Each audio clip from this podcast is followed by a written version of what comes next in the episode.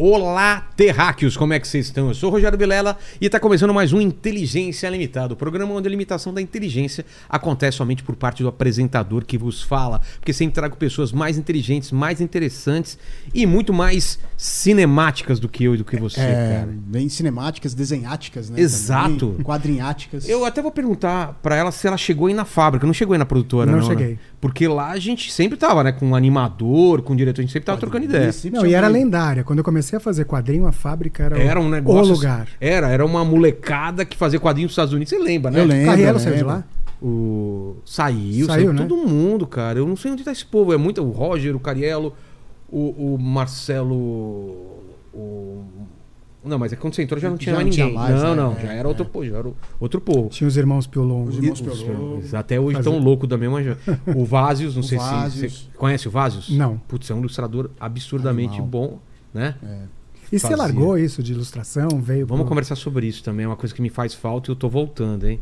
Mas, Lene, antes de falar com a Lê, como que o pessoal participa dessa live maravilhosa? É isso aí, galera. Já tá fixado lá no chat as regras, tá bom? Você pode participar com pergunta, com comentário. Aí eu vou pedir pra você já se inscrever no canal, dar like no vídeo, se tornar membro, é, ativar sininho e tudo mais que tiver lá, você faz, porque senão já É, senta que lá vem história, E né? senta que lá vem história. a gente tava conversando antes de começar aqui. A gente se encontrou no lançamento, não foi seu último filme, imagino que tenha novidades. Aí eu até falei, deve Esse foi ser. o último filme lançado em cinema. Exato, porque veio a pandemia Porque veio depois. a que pandemia, ano foi? depois começou a ir tudo pro Steam, foi 2019. Exato. Então temos te... temos que colocar o papo em dia. Então vamos lá. É, não sei se te falaram, eu sou um cara muito interesseiro. Então, em vez de eu dar presente para meus convidados e convidadas, eu recebo. O que vocês trouxeram para o meu cenário Eu lindo? trouxe uma coisa linda, Ah, você vai que adorar. medo! Olha aqui, que coisa. Que medo. Um frango. Não. Que isso, cara? Um pato laqueado. Mano, Olha que beleza, ó. é um presente. É um pato laqueado. Cara, pendurar esse. Ô, ô, Você não ô, lembra do Julié? Não. É do filme. Você lembra que tinha uma cena que o espírito do Bruce Lee aparece na cozinha e ele usa o pato Usou laqueado pra esse? bater no Leandro? Usou Olha esse. que le... então, Usado. tem, então tem uma história. Pô, olha que legal. Mas tava cara. lá na minha sala, eu nunca mais usei esse pato laqueado. Eu fui cheirar assim, a cheiro de. que legal. Que material será que é isso aqui? Ah, é espuma com, Espuma, com né? pintura pra dar esse acabamento. Vamos pendurar isso aqui, hein, ô Paquito? Colocar aí no E cenário super aí, bem né? feito esse adereço. né? Muito Funciona bom. muito E bom. tá né? malhadão, né? Tem Bom um, uns músculos ali. É, Tem um tanquinho nas É, costas. tem um né? tanquinho nas costas. Dá pra eu bater no, no Paquito também, assim. Não, mas é bom pra bater, ele foi feito pra bater. Ó. Aí, Tem uma espuma pra bater. Experimenta aí, Fabi. Dá uma, dá uma na cara do Você pode Paquito. incorporar no. É. Não, vai, vai, vai, vai atrás. E aí, dói, Paquito? Ah, ela bateu também com uma força. É, é, aí- Nossa, agora foi na cabeça! Agora, agora arregaçou. Agora arregaçou. O É, acidente o de Leandro trabalho. tomou na cabeça, no É. queixo, de baixo pra cima. Foi... Ale, eu, eu quero saber, a gente vai chegar no teu trabalho atual, mas eu quero saber antes, né? Como tudo começou. Qual criança, é, criança, Qual o que, que você tudo? queria ser quando, quando crescesse? Você já desenhava desde o começo? Como que era? Ah, eu sempre desenhei. Assim, desde os dois, três anos eu desenhava. E eu sempre quis fazer, trabalhar com desenho animado, com cinema, Desde criança você tinha desde criança, ideia? desde criança. É mesmo? O que, que eu você lembro. assistia? Ah, eu assistia absolutamente tudo. Desenho. assim. Você lembra da TV Manchete que Claro. passava aqueles desenhos trashes, assim, do- Claro. ah, aqueles do Drácula, o Dom Drácula, Família Trololó. Enfim, eu via de manhã na Globo, Speed de Racer tarde, Speed Racer, muito. É, e adorava desenho animado. Assim, queria fazer, fui pesquisar como era feito. Eu vi que era quadro a quadro. É, cara, isso era 82, então tinha 9. Tá. Eu comecei a fazer um disco voador do ET pousando, que tinha, tinha visto o ET. Aquele esqueminha do papel? É, só que aí o que, que a Anta fez? Eu desenhava, Uma folha sulfite? pintava inteira, desenhava a outra, pintava inteira. Nossa. Em vez de fazer cenário, acetato É. e tal. Mas o resultado que eu filmei com VHS, não dispa- disparando quase com. Não, não é um frame a frame, Sim. mas ficou um negócio todo chuviscado. Assim. Então eu fiz a primeira animação com deu uma- nove anos. Dava pra ver o movimento. Dava pra ver. Olha só. Dava pra ver. E, e é muito louco, né, cara? Porque eu não posso reclamar, né? Que tudo que eu quis ser quando eu era pequeno, eu consegui quando eu sou grande. Então, mas é. Até louco, mulher, né? por- É, também eu queria ser e sou Ah, agora. você queria já? Desde... Já, É desde mesmo? sempre. Ah, depois a gente fala Depois a sobre isso. gente entra nisso. Mas, Mas, eu só queria entender isso, porque quando eu era moleque e queria fazer quadrinhos, que, que meu pai falava? Ah, Maurício Souza. sim. Não tinha outra opção. É, eu fui lá várias vezes. Você lembra que ele dava Sim, aqueles cursos? exato. Mas eu nunca pensei que dava pra fazer o meu próprio quadrinho. E aí a gente foi ficando velho e percebeu que dava pra fazer, né? Uhum. Mas quando era criança não tinha essa possibilidade. Ou era Maurício é, Souza. era só ele. É. Parecia Tinha o Eli um ou outro. Barbosa. Eli Barbosa, que fazia aquela turma do amendoim. Ex- Exato. Que fazia propaganda, que era aquela hum, Dedê Dream. Era ele que fazia. Ele que fazia. Sério? É. Te- E, as- e os passeios da barata na casa vão ter fim. Trem. Dedê Que era genial. Nossa, ficava tá entregando esperando. muita idade, É. né? Tá entregue. É. Já falei que em 82 eu tinha 9, é só fazer Exato. conta. Caramba. E tinha também. Não tinha o Ziraldo nessa época, não fazia o Turma do O Pereira foi Ziraldo depois? fazia. Era muito esporádico o que ele fazia como quadrinho, né? É, Eu acho genial o que ele Putz. faz, mas ele virou quadrinho mesmo, a gente acho que já era mais velho. exato. Eu acho que não tinha quando era criança. Tinha a turma do Arrepio. Tinha, Você lembra? fazia? ah, Eu lembro. César Sandoval. Pode ser, eu acho que é isso. É que isso? era assim, o quadrinho infantil. Isso é muito do Brasil, né? O quadrinho infantil, a animação infantil, ainda são vistos como negócio. É. O adulto, quase nada. Isso mudou muito, É, não assim, tinha mercado mas não tinha isso, mercado. mas- Tanto que quadrinho vinha na cabeça das pessoas é coisa Coisa criança. pra cri- animação Tipo, também. você ainda lê quadrinho. É, é. animação hoje parece um absurdo, mas naquela época a animação era pra criança. Não existia animação Totalmente. adulta. Ou pelo menos a gente não sabia. O Era muito primeiro pouco, né? foi os Simpsons, assim. E é, e é louco que, assim, em 1940, quando Chuck Jones fazia Looney Tunes, não era pra criança. É. O intuito não era não pra era criança. pra criança. Era matinê e tal, mas assim, ele falava de ópera, ele falava. É. tinha- tem essa Música coisa, óbvio, clássica. que eles seguram armas, machado. É. Fumavam. né? Fumam, que eu acho legal até que a Warner mantém isso pra gente reassistir. É. Mas não era uma coisa pra criança, era humor. Ponto. Exato. Inclusive, eu acho que assim, é uma das peças de humor mais bem feitas O da timing, história, né? porque o time é bom. Hoje eu tava vendo com a minha filha. Onde que vê essas Aquele- coisas mais antigas? Na BO tem ainda. Tem? Tem, sabe aquele do sapo? Sei. É, aquele- Hello, my Hello, my é. hello. E ela rachando o bico, É ela muito tem sete anos, O sabe? que, que era? Era o sapo que. Era um sapo que, que é. Olha que história surreal. O cara tá demolindo um prédio, ele acha uma caixa, aí tem um sapo que sai cantando. Aí ele vai mostrar pro cara, rico, vou né, ficar rico. Aí ele vai mostrar pro cara, na hora que vai mostrar pro cara, o, ca- o Só sapo não coacha. canta. Ele só coacha. Aí ele arruma uma grana e aluga um teatro. Na hora que chega o pessoal, ele só coacha. Aí ele se fode. E no final ele guarda o, o sapo nu- numa caixa no prédio lá, constrói um prédio novo, aí aparece 2025. Alguém achando. 2056, acho que é isso. Eles estão desintegrando, aí um cara no futuro tira e vai de novo a história. Ou seja, Olha, cara, é uma ficção científica, É. isso, sabe? Que e você não sabe genial. se ele é louco ou se o sapo é filha da puta. É, né? o sapo. Não, pra mim era o sapo que era filho da puta. mas Ele- se você assistir de novo, você vai ver que ninguém vê o sapo cantando, só ele. Ah, é? É, e quando ele é preso na, na praça e o guarda chega, ele que tá cantando. Ah, Ou seja, podia ser. Pode da- ter um outro Exato. layer aí. Que legal, cara. Esse desenho tem um livro do, do Chuck Jones, que é um dos principais animadores né, lá da, da Warner. Só pra dar um contexto, o Chuck Jones é um cara que é. Chuck Jones é um dos quatro animadores principais dessa época do Looney Tunes. Tá. Ele assinava como Charles M. Jones, fez muito Tom e Jerry. E o Ele um Grinch, que a gente dele, né? conhece de animação, é dele. O quê? O Grinch. O, Ah, o Grinch, Grinch, desenho animado. sei. E aí, o que ele tinha assim, de especial é que ele tinha um timing de permanecer parado, de só piscar o olho, de fazer careta. Isso era, era, era uma coisa econômica também pra economizar? Não era e economia, assim, Não? mas ele tem desenho que o hortelino fica parado assim, ele só pisca. Ah, tá. Isso fica muito mais E expressivo. aquela coisa também do movimento. É, com rápido, que tinha exatamente. a, a preparação e de repente o chute É, era. e tudo rápido. É. O coiote, quando vai bater. Exato. Então, Ele que trouxe isso. ele que trouxe isso. Claro que os outros três lá, o McKinston, nem lembro dos outros, são bons.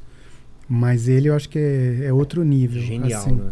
Teve um ano que ele foi homenageado pela academia e todo mundo levantou, aplaudindo. O Tarantino levantou com Sério? aqueles negócios assim, pirando. Porque, É porque ele influencia de não fato, só assim, a- ele- a, ele- indústria da animação. não, o humor. Assim, o Jim Carrey é completamente o- ligado a esse timing do Chuck Jones.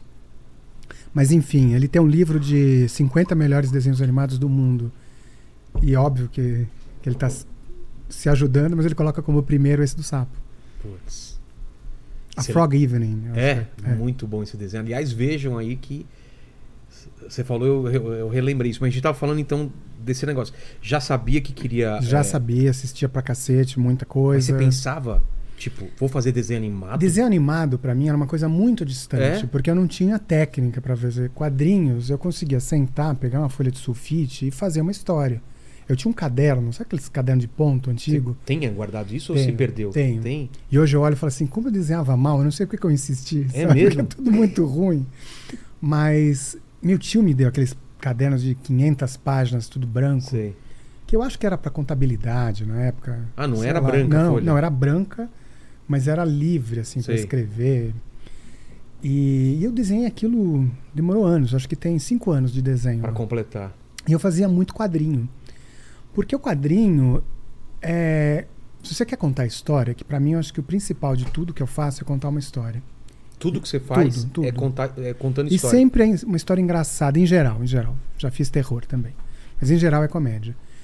E, e o quadrinho é rápido. Você desenha, você faz o texto e, e tá feito. É. Com, um- uma criança, com um adolescente, consegue fazer. A animação era muito distante, né? Então, assim. e é, é, é muito louco que na minha vida as coisas foram chegando. Assim, eu estudei. Acabei estudando artes plásticas. Tive aula de animação, mas era tudo muito distante. Assim, eram aquelas animações mais experimentais, com aquela tabletop que Sei, tinha. sei. Você lembra aquela câmera Lembro. gigante que fotografava quadro a quadro? Um dia eu fui atender um anúncio de emprego e era para trabalhar num estúdio. Quantos anos você tava? Eu tava com 19, Tá. 18. E, era, e assim, no primeiro ano de faculdade, acho que 19. E eu fui trabalhar num estúdio que fazia episódio pra Disney. Na época eles estavam fazendo Pateta. Já fazia daqui pra lá? Daqui, era. Era muito comum, ainda é, né? Fazer trabalhar com equipes internacionais, que é mais Pra barato o dólar e dá conta. E aí a gente fazia. Você lembra o nome do. HGN. Ixi, avisa lá. É. HGN, que era do Haroldo. Enfim, foi, aprendi animação com ele, assim. Comecei Esquema de acetato, aquele esquema então, tradicional. aquele tradicionalzaço, mesa de luz, aprendi a fazer aquele negócio coloca uma folha em cada dedo. Ah, não manjo. O quê? Ah, Como tiver, tiver- pega cinco sulfites que eu te mostro. Você coloca assim, ó.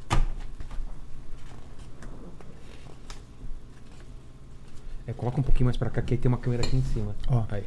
Tem- isso aqui foi mais difícil que aprender a desenhar. Tá. Você tem que fazer isso. Pra ver o movimento? Porque aí você vê. É, eu tô vendo lá na desenha. câmera lá. Quer ver? Aí desenha aqui. Você desenha É, aqui. Aí você vai Pode ser uma loucura que a gente tá falando. Vamos, vamos explicar pro pessoal como funciona o desenho animado. Olha a doideira. O personagem tá fazendo aqui e ele tem que fazer isso aqui. Aí você Tem desenha muita os gente que não extremos. sabe que tem que fazer esses extremos e depois fazer Pois é. tudo. Nossa, cara. E aqui era essa, da- essa- fazer esse flip com cinco dedos, que era o mais difícil. Eu, eu consegui fazer, eu sou destra. Tá. Como eu não sou canhota, eu aprendi como direita. Sim. Aí eu lembro que ele olhou pra minha cara e falou assim: "E você vai desenhar como?" Putz, é mesmo. Porque o lance é que você tinha que fazer. Isso aqui não serve pra absolutamente nada hoje. Porque você faz tudo no computador, Claro. né? Você faz o ele ele flip te dá lá. toda essa. é. Mas isso eu demorei muito pra fazer. E tem uma outra coisa Aí você teve que mudar de mão. que é o flip de intervalo. Você tem uma caneta aí? Tem. Aqui, ó. Pode ser colorida? Pode, deixa eu pegar folhas mais. O flip de intervalo, ele. Tem mais folha aí? Precisar. Não, tem uma escura, preta, alguma coisa? É essa, né? Tá. O flip de intervalo você faz só com três. Então imagina que você tem um desenho aqui, Vamos só Que colocar é- mais pra, pro centro. Põe Consegue? Aqui, ó, ó. você tem aqui um desenho que está lá em cima. Tá. Aí você coloca na mesa de luz, E, que aí e- você vai enxergar e o papel aqui, é bem mais fininho, né? Dá fininho. enxergar. Ainda tá acesa, né? Uma mesa de É, luz. e- é, e- Aí exatamente. eu tenho aqui o outro desenho que é o extremo. Tá, é como ele vai ficar no final Como ele da vai ação. cair. Tá. Então assim, eu tenho o começo, O pãozinho, final? uma fatia de pão e aqui o final ele caído, tá? Aí o cara vinha aqui, cara, isso aqui é pré-histórico, né? não serve Tá. pra nada, mas. O cara vinha aqui e falava: esse aqui eu desenho um, eu quero um no meio, outro aqui e um saindo, pra ele começar a acelerar. Então, um, três, O que, cinco, que é esse sete. saindo? Quer dizer o quê? Quer dizer que ele vai começar a acelerar. Ah, tá. Então ele tem que ter a tela, a câmera como está contínua, capturaria mais vezes ele próximo. Entendi. Bom, isso para dizer o que, que é o. Deixa eu ver se eu ainda sei, só falta passar vergonha agora. Aí a gente chegava aqui e fazia esse flip. E tem uma furação, né, na mesa para eles ficarem exatamente. Aí você fazia isso, ó, Tá. tá vendo? Fazendo isso, opa, aí eu resolvi assim, ó. Eu tô vendo aonde tá. Tá. Aí podia fazer. E aí eu fazia isso aqui pra saber se tá rolando. Tá. Ó, Esse daqui é o do meio? esse é o do meio. Tá. Aí com isso eu fiz os cinco. Aí eu ponho esse e esse Tá. pra fazer o outro. Ah, fazer um e intermediário. aí você ia fazendo. Enfim, animar Artesanal. era isso, super artesanal. Dá uma, dá uma ideia, assim, quanto tempo demorava para fazer segundos, assim? Tinha uma um, ideia? um de- animador num, deixa eu deixar isso quieto aqui. Um animador no, num bom dia, ele trabalhava dois segundos de animação. Eu fiz o meu primeiro curta. Calma, o, o, Paquito, não se empolga, que não é que ele trabalhava dois Não, não. segundos. Ele gerava. Ele gerava, porque o Paquito agora você Dois me falar. segundos. Tava fazendo- Num dia, eu trabalhar dois segundos, num eu bom dia, Num né? bom dia, Já eu ficou feliz. Eu já tava dele. no site Não, da Anguera aqui me inscrevendo pro curso de animação, Não, cara. é pra fazer dois segundos. Demorava um dia. Demorava um dia, dois segundos. Porque era tudo feito assim. Isso, Isso o era personagem, não o cenário. Não, campos diferentes. Exato. O cenário estava sendo feito em outro canto. Isso aqui era feito no lápis. Lápis soltão Solto. ou bem, ou bem definido? Não, completamente solto. Ixi, eu rascunhado. acho que aconteceu algum acidente da, da, da Batman, hein? Sentindo Da cheiro Wolverina. Da Wolve- Wolverina, desculpa. E aí, isso aqui do lápis ia para um outro cara que é o cleaner, que tinha que passar limpo. Tá. Seria o arte finalista, O arte do, finalista. do, do quadrinho, que é né? assim, você ganha menos, trabalha mais, fode o olho. Sempre falava, o cleaner não compensa. O cleaner não contou. Só que sempre que você entrava para trabalhar no estúdio, você começava como cleaner.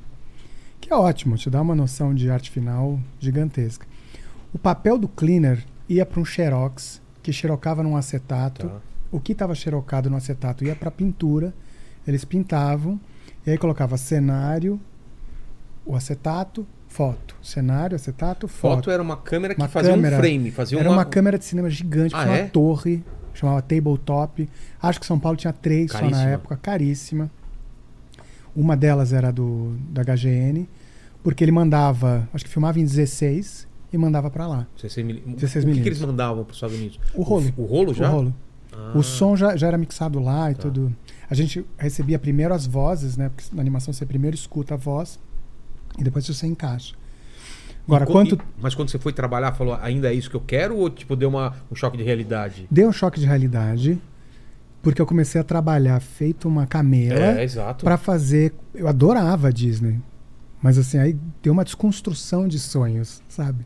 Saber como eu é tava é. fazendo Aladdin, tinha acabado de sair no cinema. O Aladdin mesmo? Não o do, do cinema, o da série. Tá. Cara, pegava desenho da Jasmine, eu ficava desesperada, porque você errava o nariz, ela parecia o Mike Tyson, ela é muito Cara, é difícil muito- de.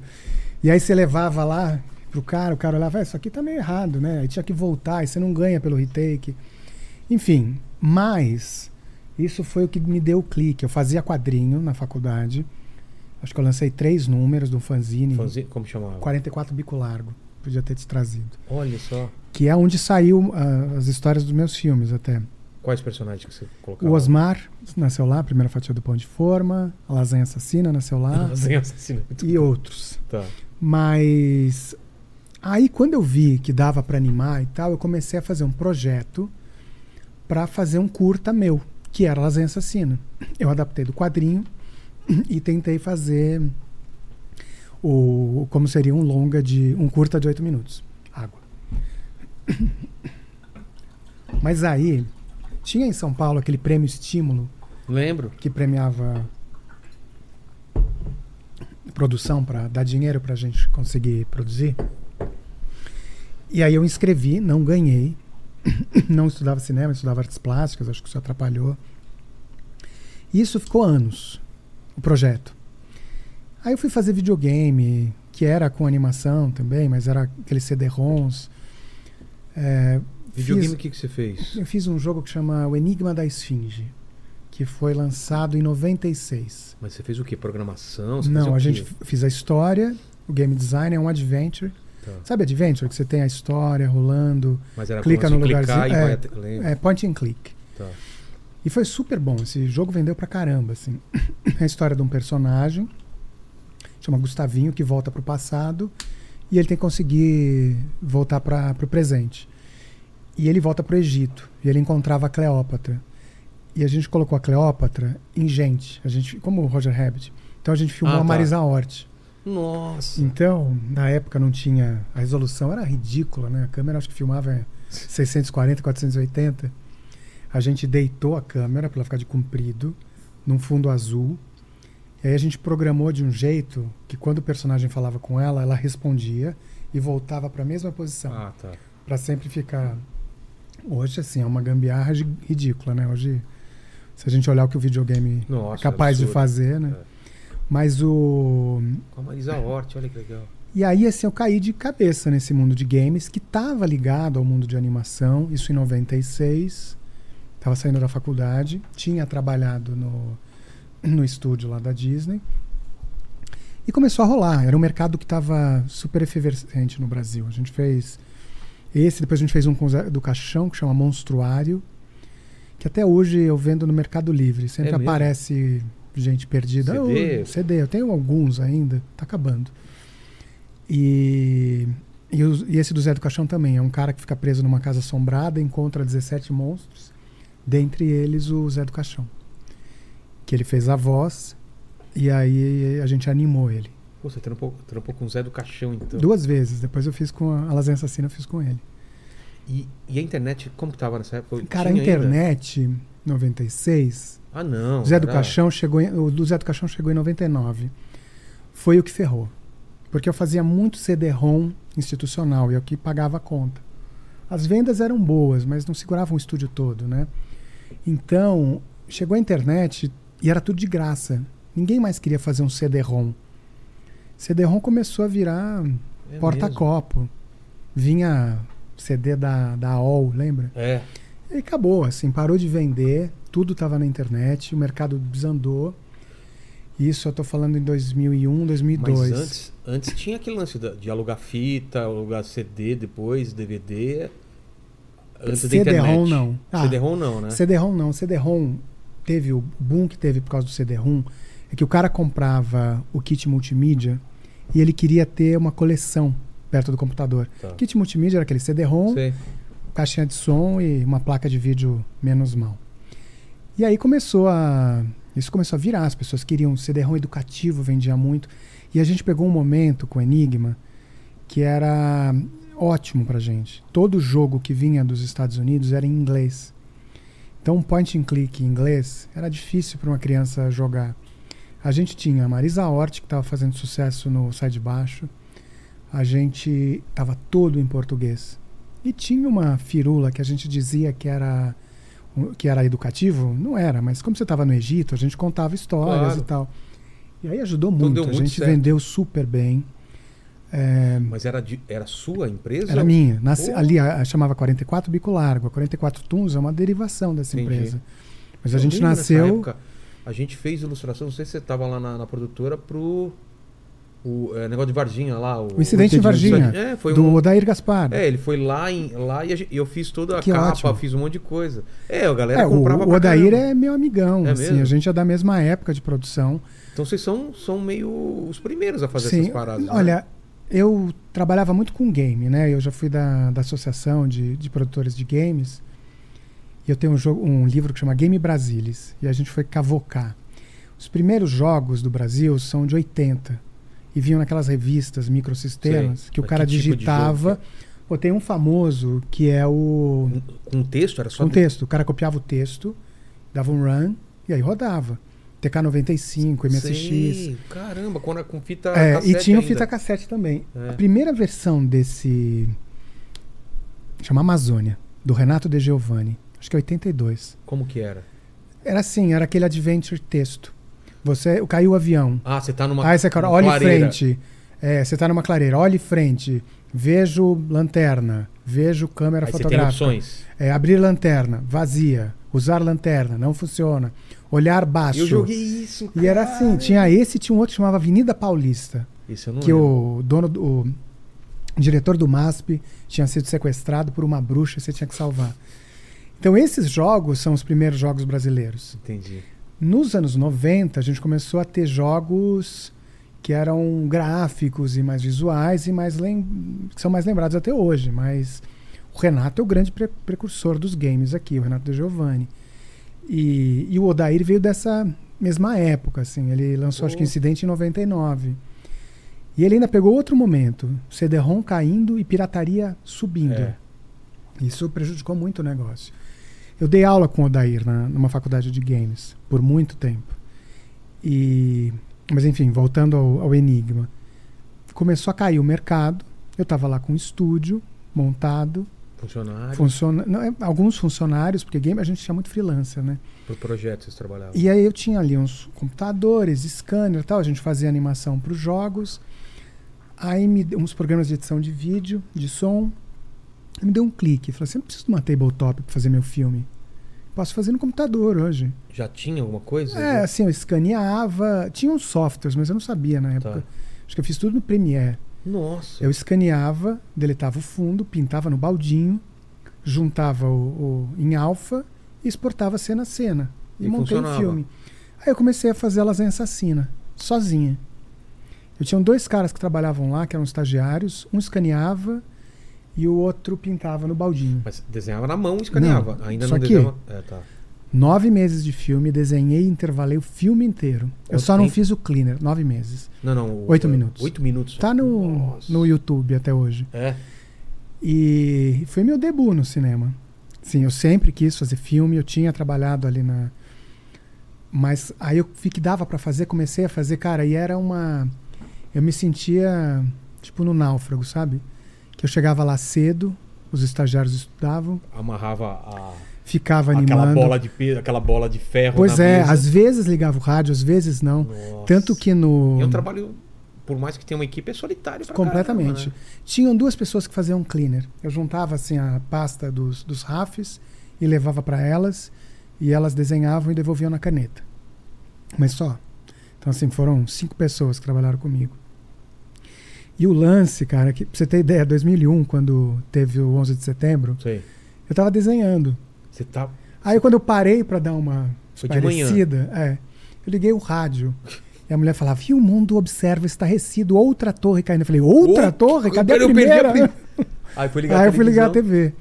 Mas assim, era completamente solitário, mas muito gostoso, porque... E foi ótimo, assim, eu fiz o meu primeiro curto, eu desenhei ele inteiro. Nossa. É, hoje, numa série, eu não desenho uma cena, entendeu? Depois eu fiz um outro curta desenhando, depois eu fui parando, fui começando a ter equipe. Mas quando que entra os, os sei lá, é, alguns programas pra te ajudar a animar no computador? Porque era no começo Olha- fazer na mão, aí começa, sei lá, o flash, o que, que foi a primeira coisa que Então, que- não- o Flash não era forte em 2001, né? ele nem foi feito para animação, né? Não, mas usaram muito. É. Eu comecei, então, eu fazia desenho à mão, tradicional, escaneava, pintava e editava. Tá. Eu fiz dois filmes assim, desse jeito. No meu terceiro filme, que é o piloto do Osmar, já existiu o Tumbum. Fazendo propaganda de graça aqui, queria duas licenças por causa dessa merchan, mas já existiu o Tumbum. O Tumbum é um programa que é feito para animação, que aí você desenha na Cintiq, Tá. Que é uma mesa de uma mesa digitalizada, faz o flip, sua mão só faz isso agora, ela não precisa fazer isso. É. E muito semelhante. A técnica de animação tradicional permanece, mas você não desenha mais a lápis. Você pode pintar mais fácil. Isso facilitou demais toda a vida. E eu consegui industrializar minha animação. Né? Comecei a fazer série, longa, Virou, virou uma linha de montagem. linha de montagem. Mas o Lasanha Assassina foi o curta que me colocou no mundo do cinema, sabe? Porque eu estudei artes plásticas. Tava muito no quadrinho. Tinha fanzine e tal. Com o Lasanha, eu comecei a rodar o mundo com o festival. O mundo não. Não o mundo, que eu fui para alguns festivais fora. É, e aí eu comecei a conhecer outros diretores, outras técnicas, amigos. E aí a coisa começou a, a fluir no mundo da animação. Mas, e foi um filme até que ganhou a Academia Brasileira de Cinema como melhor curta de animação. Tinha o Zé do Caixão apresentando. E que eu não vou apresentar porque eu estou fazendo um trabalho de fono que eu vou jogar todo pro saco se eu imitar o Zé do Caixão aqui agora. Agora, como que é? é Praticamente, praticamente você! Você, você Exatamente. e você. Ele apresenta o, o Lasanha. Uma história com muito molho. Olha Com muito sangue e molho de tomate. E, inclusive, o, o Lasanha virou longa, que não estreou oficialmente ainda. Deve estrear ano que vem. Mas o, o, O ele longo. tava vivo ainda? Então, ele tava. A gente tinha gravado as, vo- as vozes já. Dele. Então, possivelmente é um dos últimos Putz, filmes dele. legal. E ele aparece como personagem no longa. Tem uma versão dele. Tem uma versão dele que vão falar com ele, aí ele explica. Porque o, o longa se passa 20 anos depois do que aconteceu no curta. Então, o curta, ele. Tipo, foi um assassinato que rolou numa família ali. O longa, as pessoas mudam para essa casa. Ah, tá. Então tem essa ligação. Até no começo do filme a gente começa com o curta Entendi. para ter essa esse link.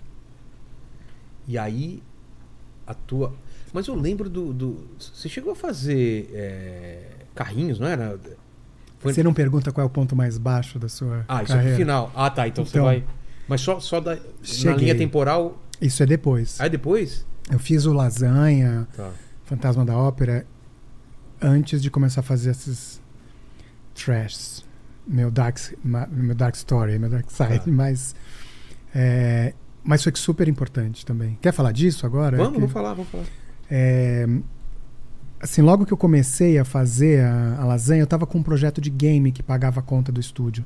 Eu não tinha um investimento, um Era isso que pagava a conta. O que pagava era o game que a gente estava fazendo. E o seguinte também. Mas isso me colocou um pouco no radar de quem fazia animação. E eu descobri, quer dizer, eu fui descoberta por um estúdio que faz. Estúdio não, uma empresa, uma distribuidora, que fazia Fábulas de La Fontaine, que fazia Chapeuzinho Vermelho, Coisa histórias domínio- clássicas. Domínio, domínio público. Domínio público. Comecei a fazer no Flash, nem existia Tumbum na época. Tá. E, cara, pagando conta com animação. O mercado de games completamente. Mas, tipo, eles pediam e você fazia. Eles pediam, eu fazia. Eu cobrava por minuto Sei, ou sei. Por, por projeto feito. Isso foi ótimo, porque eu comecei a descobrir o quão, o quão econômica eu podia ser para produzir. Pra porque eu vim mais, de uma. mais rápido, mais minutos, rápido né? e, e, e sem. Eu, não tinha a menor condições de eu Não, ficar animando E sozinho. os próprios animes, né, já, já eram Já mais tinham inteligentes. limitação, é, é. De ficar parado, só mexer o Então, cabelo. pois é. Aí eu fui pro Flash e comecei a procurar é, técnicas econômicas. Tinha uma coisa assim que eles precisavam que fosse longo. Então o que, que eu comecei a desenvolver? Bons diálogos.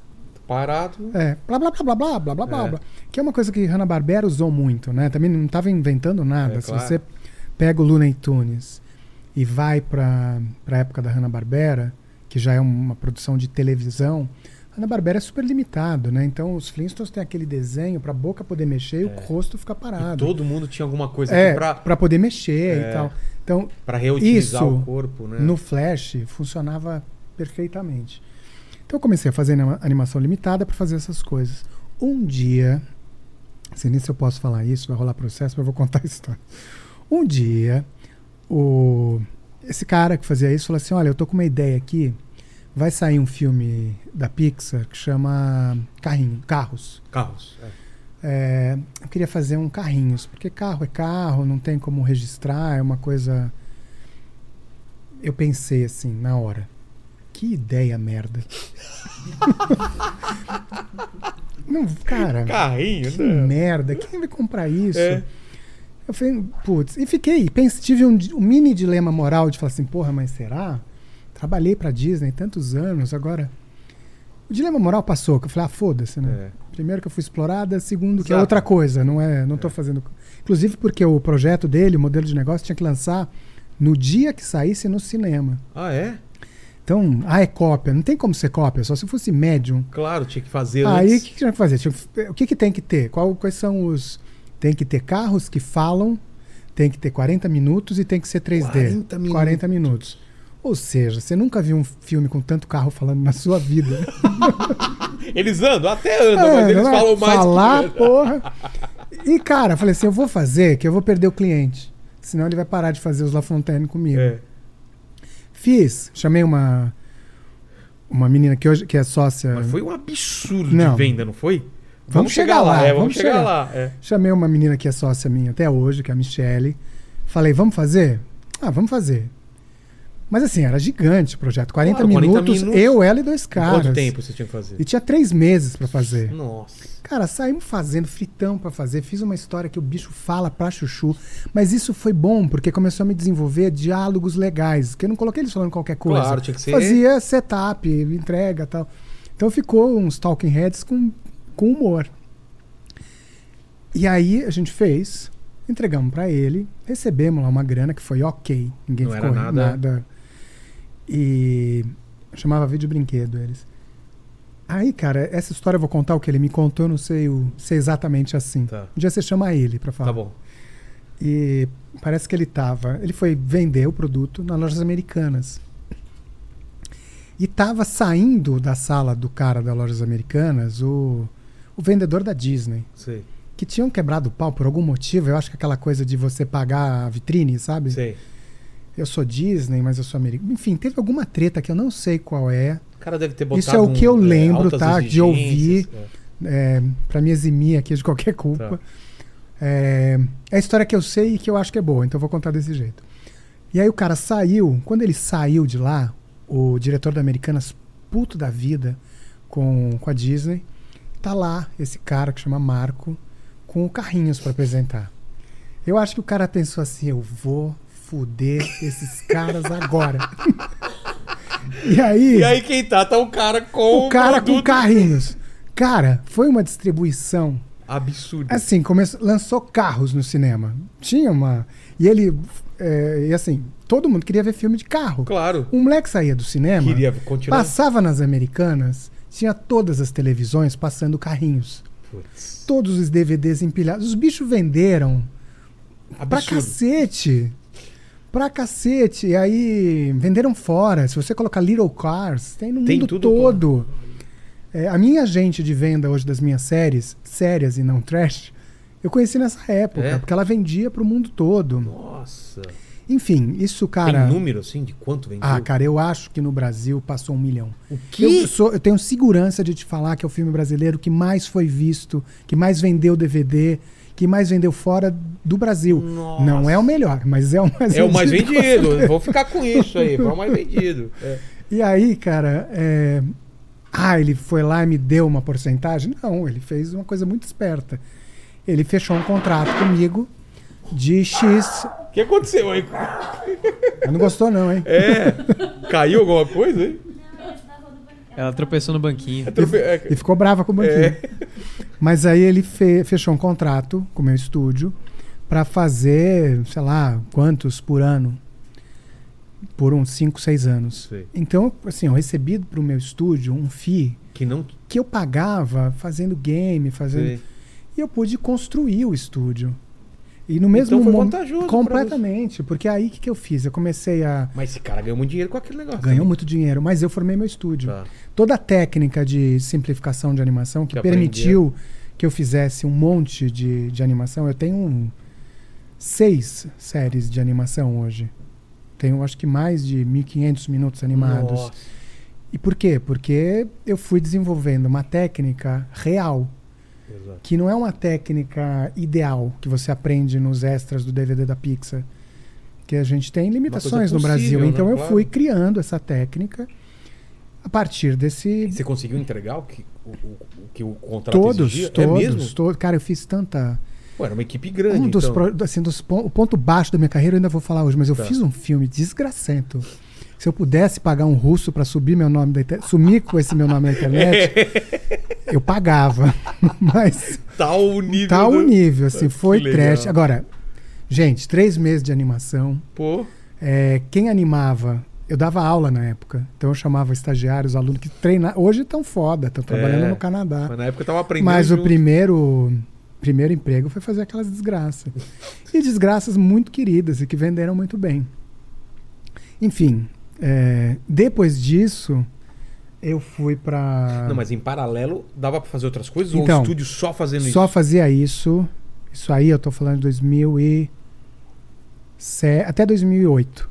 E tinha uma demanda também de animação é, evangélica. Ou, ou, Não caí nessa. Com Mas religião eu não também, lidei. né? Não tinha? Eu fui picareta, mas não com religião. Tem- todo mundo tem um limite, né? Mas então, aí Ó, eu, o Lasanha é de 2002. Lançou 2003 e pouco. Você vê que a, eu comecei a produzir isso pra ele em 2005. O Carrinhos? Ca- 2004. Tá. Lembro que eu paguei o meu primeiro casamento com um, um dos filmes. É sério? uma festa que eu. Nossa. de- em Ouro Preto. Eu paguei com, esse, com um dos filmes. E a gente foi. Tema do casamento, Carrinhos, né? Carrinhos, Todo mundo. é, todo mundo. e aí, cara, a gente, em 2008, começou a produzir o Osmar, o curta. Mas aí porque eu ganhei um edital da É, Petrobras. eu Meu primeiro é. edital da minha vida foi assim, eu já estava com o estúdio pronto. Tá. E aí eu fiz o em paralelo com essas Mas era um edital produções. pra longa, pra Era um edital curta? para curta que eu transformei num piloto de Tá. série. E aí eu fiz como piloto um curta de 11 minutos que não foi bem em festivais. Lembro de no Animamundi não entrar, fiquei arrasada. Até porque eu tinha feito carrinhos, eu era assim o o Ju- as, mundo Ju- sabia. as Judas da animação, sabe? O cara que fez carrinhos. Vamos pegar ela de pau. Ah, fic- ficou esse Ficou, negócio. todo mundo odiava. Eu era presidente da BCA, que era a Associação Putz. Brasileira de Cinema de Animação. Le- Lembro de receber e-mail, isso não é bom para o Brasil, como você pode presidir?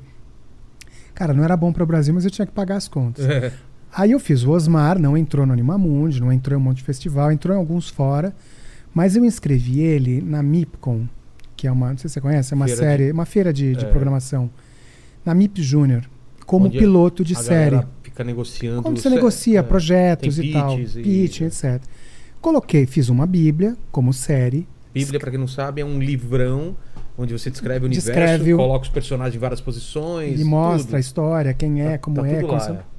E aí, inscrevi num concurso de pilotos, Aqui? lá em Cannes. É mesmo? E aí, é, e era caro, assim, acho que era mil dólares pra inscrever. Eu falei, porra, vou jogar dinheiro fora, mas tô com uma boa impressão, vamos. E a gente foi selecionado. Então tinham cinco pilotos que que de 11 a ganhava? 14. Nada. Nada? Você ganhava ficar, pô, você tá na maior feira de televisão do mundo.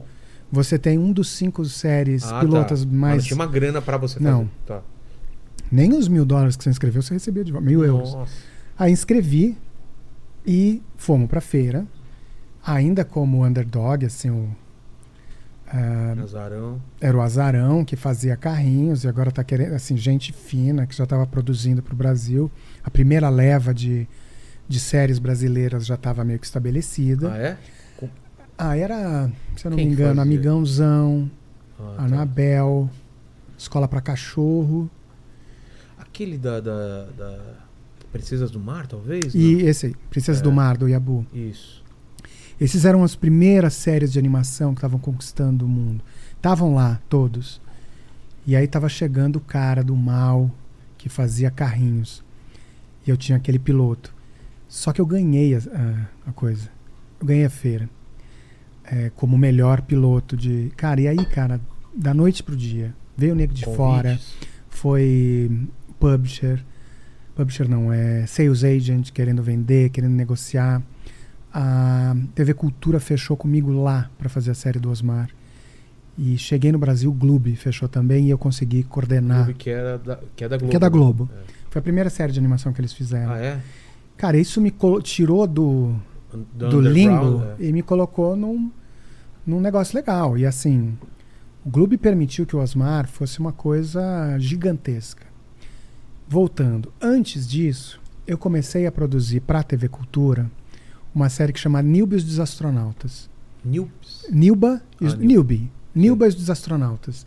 São séries de pilotos, eh, episódios de 7 minutos, sci-fi para criança. Tá, É um Perdidos no Espaço Kids. tá. E o Nilba, a gente só conseguiu produzir porque eu estava fazendo vídeo brinquedo em paralelo. Eu fechei um contrato com a TV Fundação Padre Anchieta que eles pagavam uma parte e eu pagava o resto. Eles pagavam 20 por 5%. Não tem dinheiro público, é só dinheiro bom, né? E eles são donos dos episódios, eu sou dono da marca.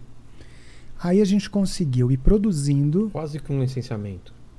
Chegava a ser licenciamento, porque assim, eles pagaram os episódios, eles É. podem passar até hoje, até hoje passa. Ah, é? Tá. E, e eu produzi. Mas a gente tinha que pagar todo o resto, não pagava tudo. Com isso, eu produzi 39 episódios de 7 minutos. Isso em paralelo. O Osmar foi para a MIPCO em 2009. O Nilba ficou pronto em 2010.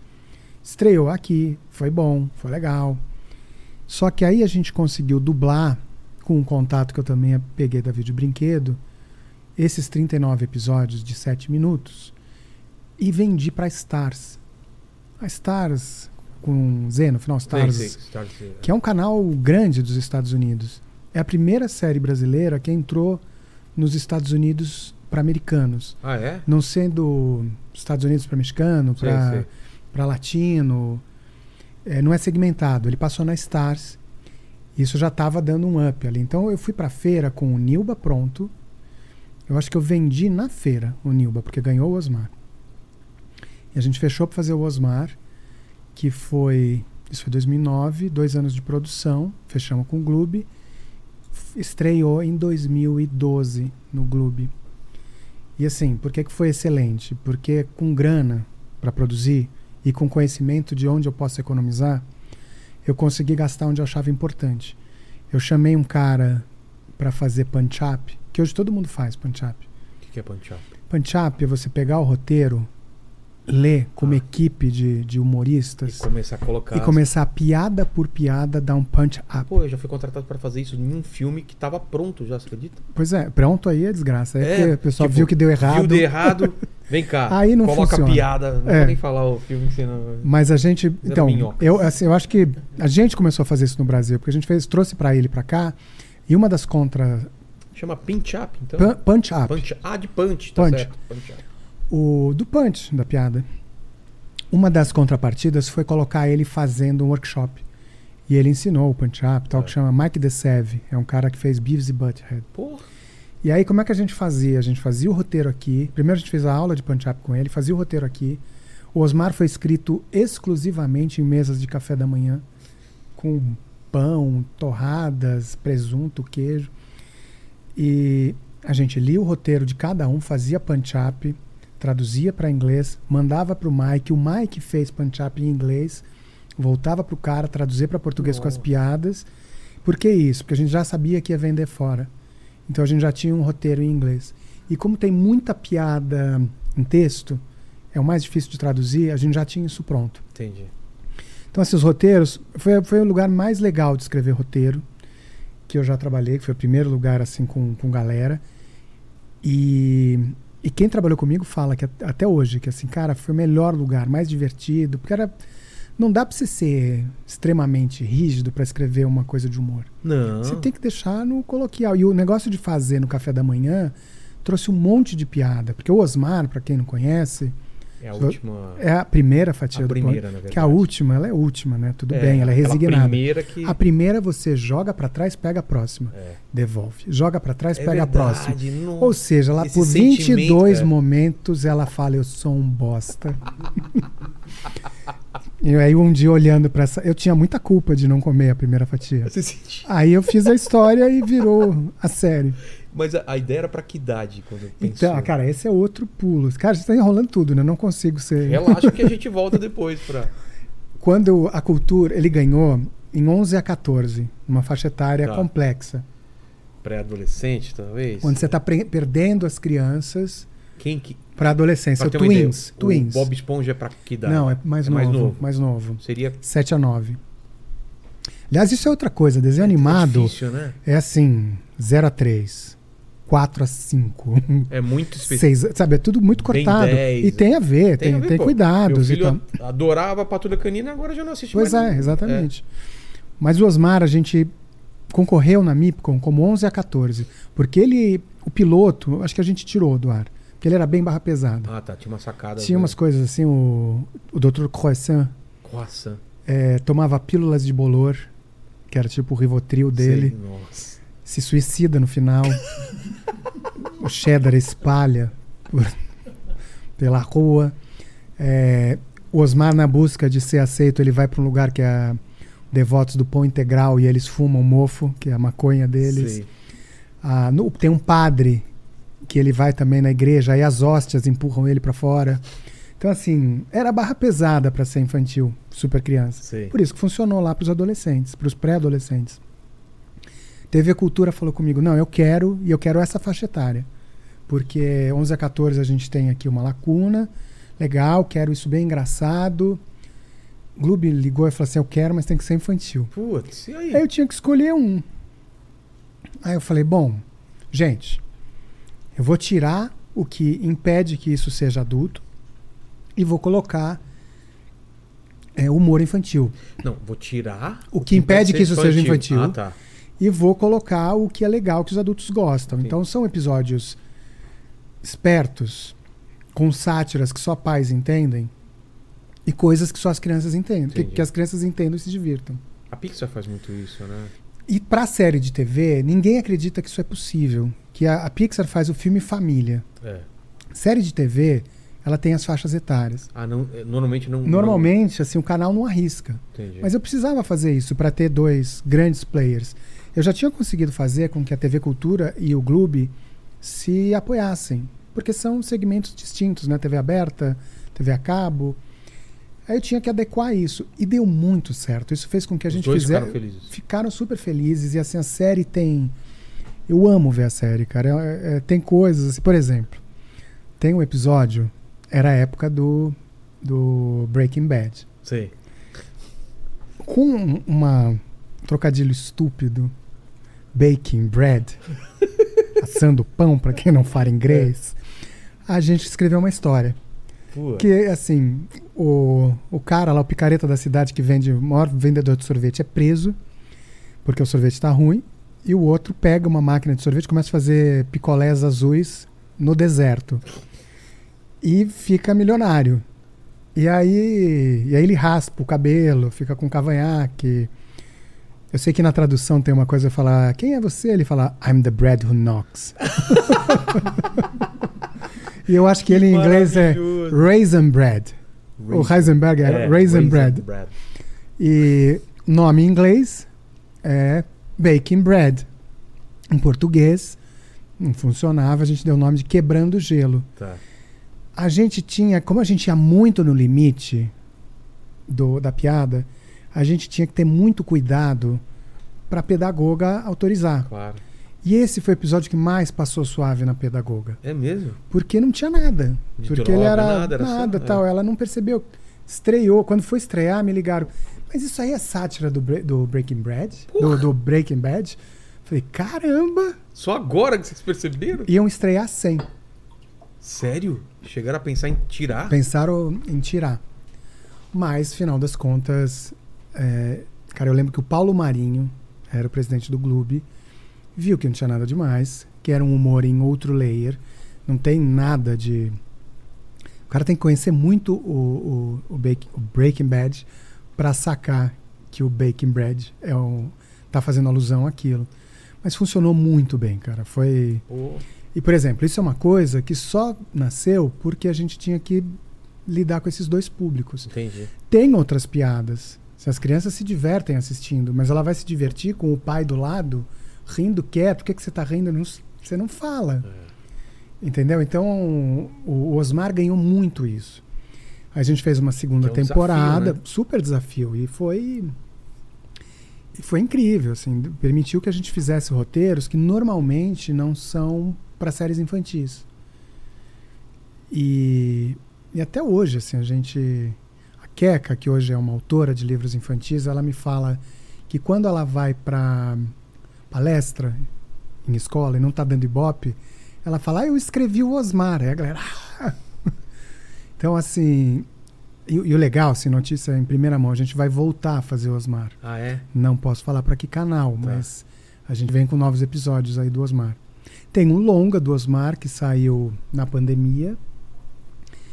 E, e o mais legal, né? Assim, o Osmar, ele tem a voz do. Enfim, tem outro momento polêmico aqui, mas.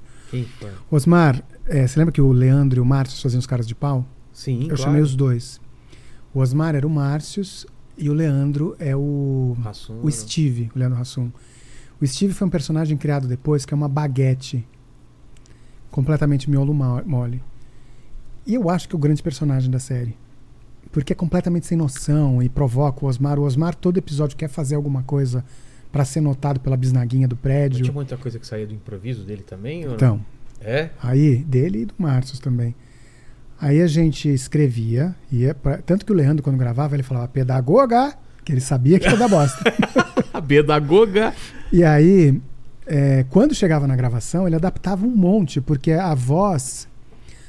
É, os dois fizeram algumas juntas. O Leandro e o Márcio tinham um, um puta de um, de um timing junto, É, né? tinha um show junto. né? Então a- aquilo deu muita piada extra, né? Que, que a gente E incorporou. pra quem n- não entende de animação, é, não é dublagem, né? Na verdade, a voz é feita antes, da Antes. animação. Que é a voz Isso- original, né? A gente dubla os desenhos gringos quando É. vem pra cá. Vem pra cá e tem que tra- tra- transformar pra português e aí dubla. Quando é um desenho original, não. A voz é feita antes e a animação é feita O que é ótimo, porque você coloca o fone, começa a ouvir, você todo o. Já vem na cabeça, acting, né? O cara tá falando, caramba! Você fala, É. cara, você vai vendo É. como ele faz. Quando eu dava aula de animação, eu, eu colocava falas e fazia as pessoas fazerem mímicas.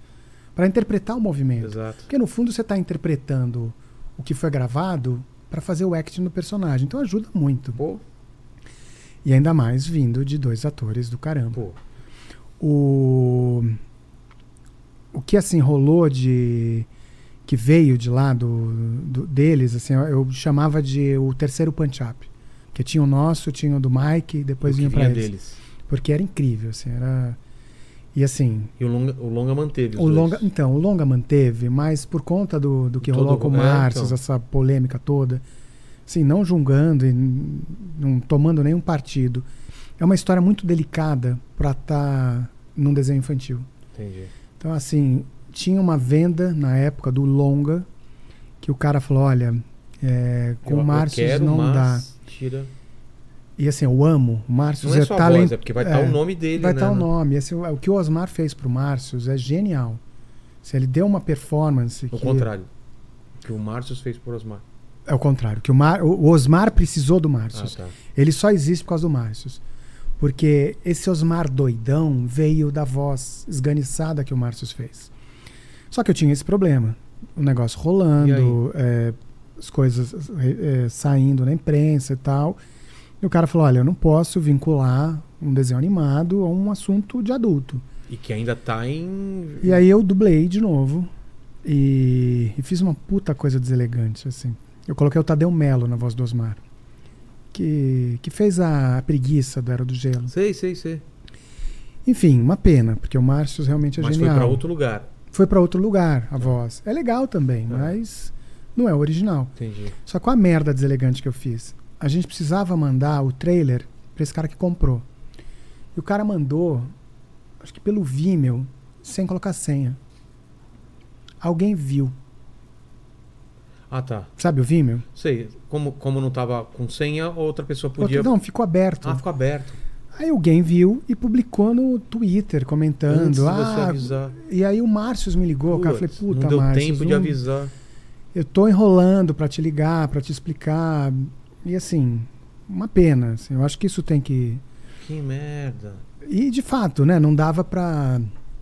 Eu entendo que a, o, o canal, né? Que ele tinha suas restrições e a gente tinha que avaliar. É.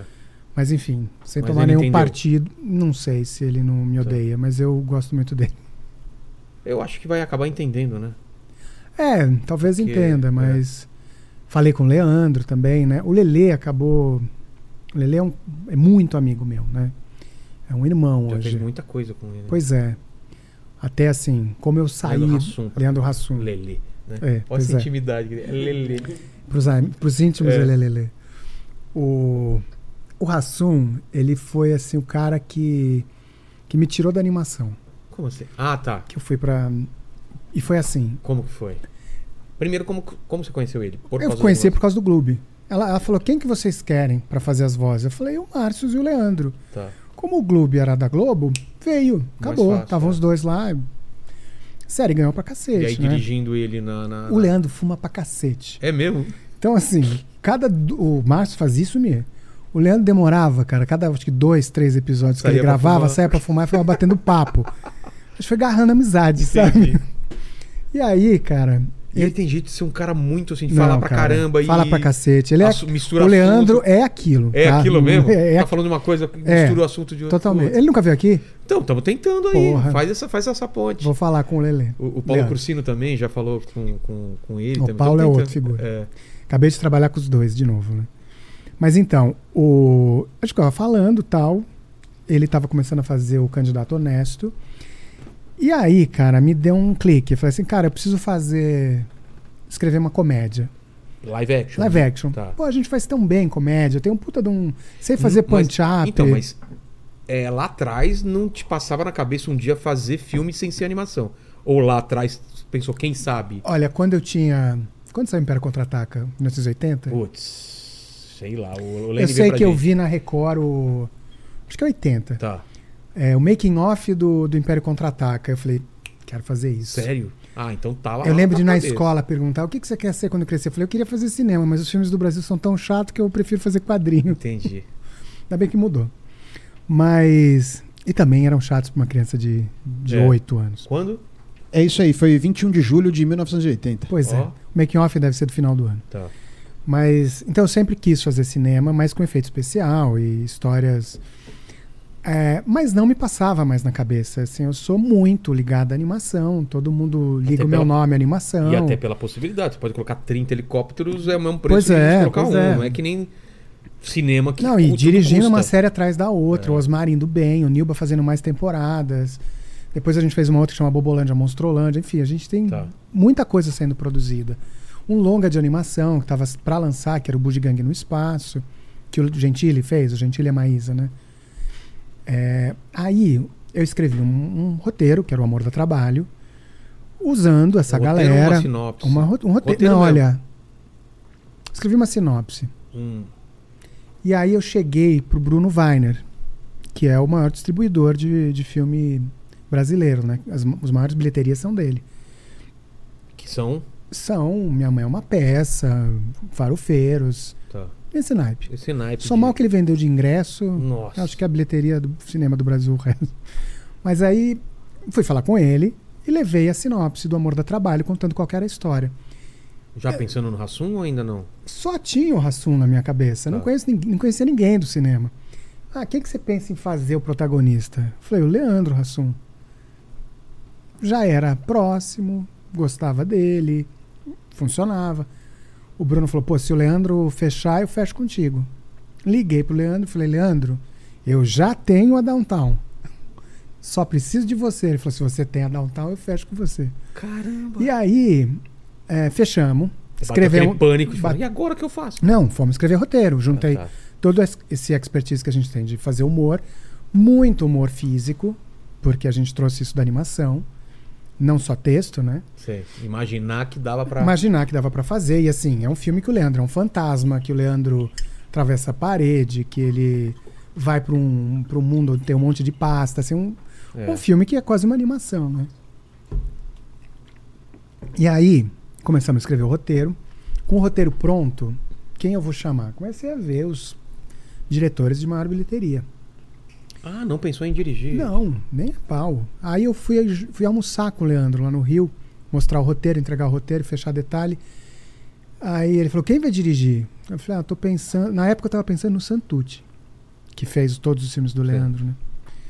Aí ele falou: Le, por que, que você não dirige? Eu falei: não, Leandro, porque eu dirijo animação, não vou saber. Imagina lidar com gente. Lidar com gente, nossa. Eu dirijo boneco, eu dirijo a mãozinha fazendo assim. sabe? Aí ele falou: Não, cara, mas você chega com o storyboard pronto, você sabe o que você quer, tá na tua cabeça, vai lá. Quadramento já tem. Cara, voltei de lá pensando no avião.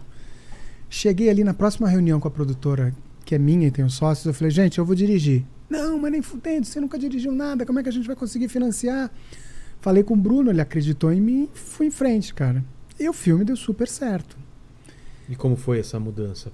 Cara, Tá no set, todo mundo esperando, fala, e aí, o que, que a gente faz? Primeiro, assim, nunca mais você vai dirigir uma animação. É? Porque em. Ah, resolve. É. cara, cinco tá semanas tá feito. Exato. Animação são quatro anos pra Nossa. você ver um filme. E olha que dá trabalho também fazer filme. Eu falo que anima... fazer um longa de animação é o Paris Dakar. Tá.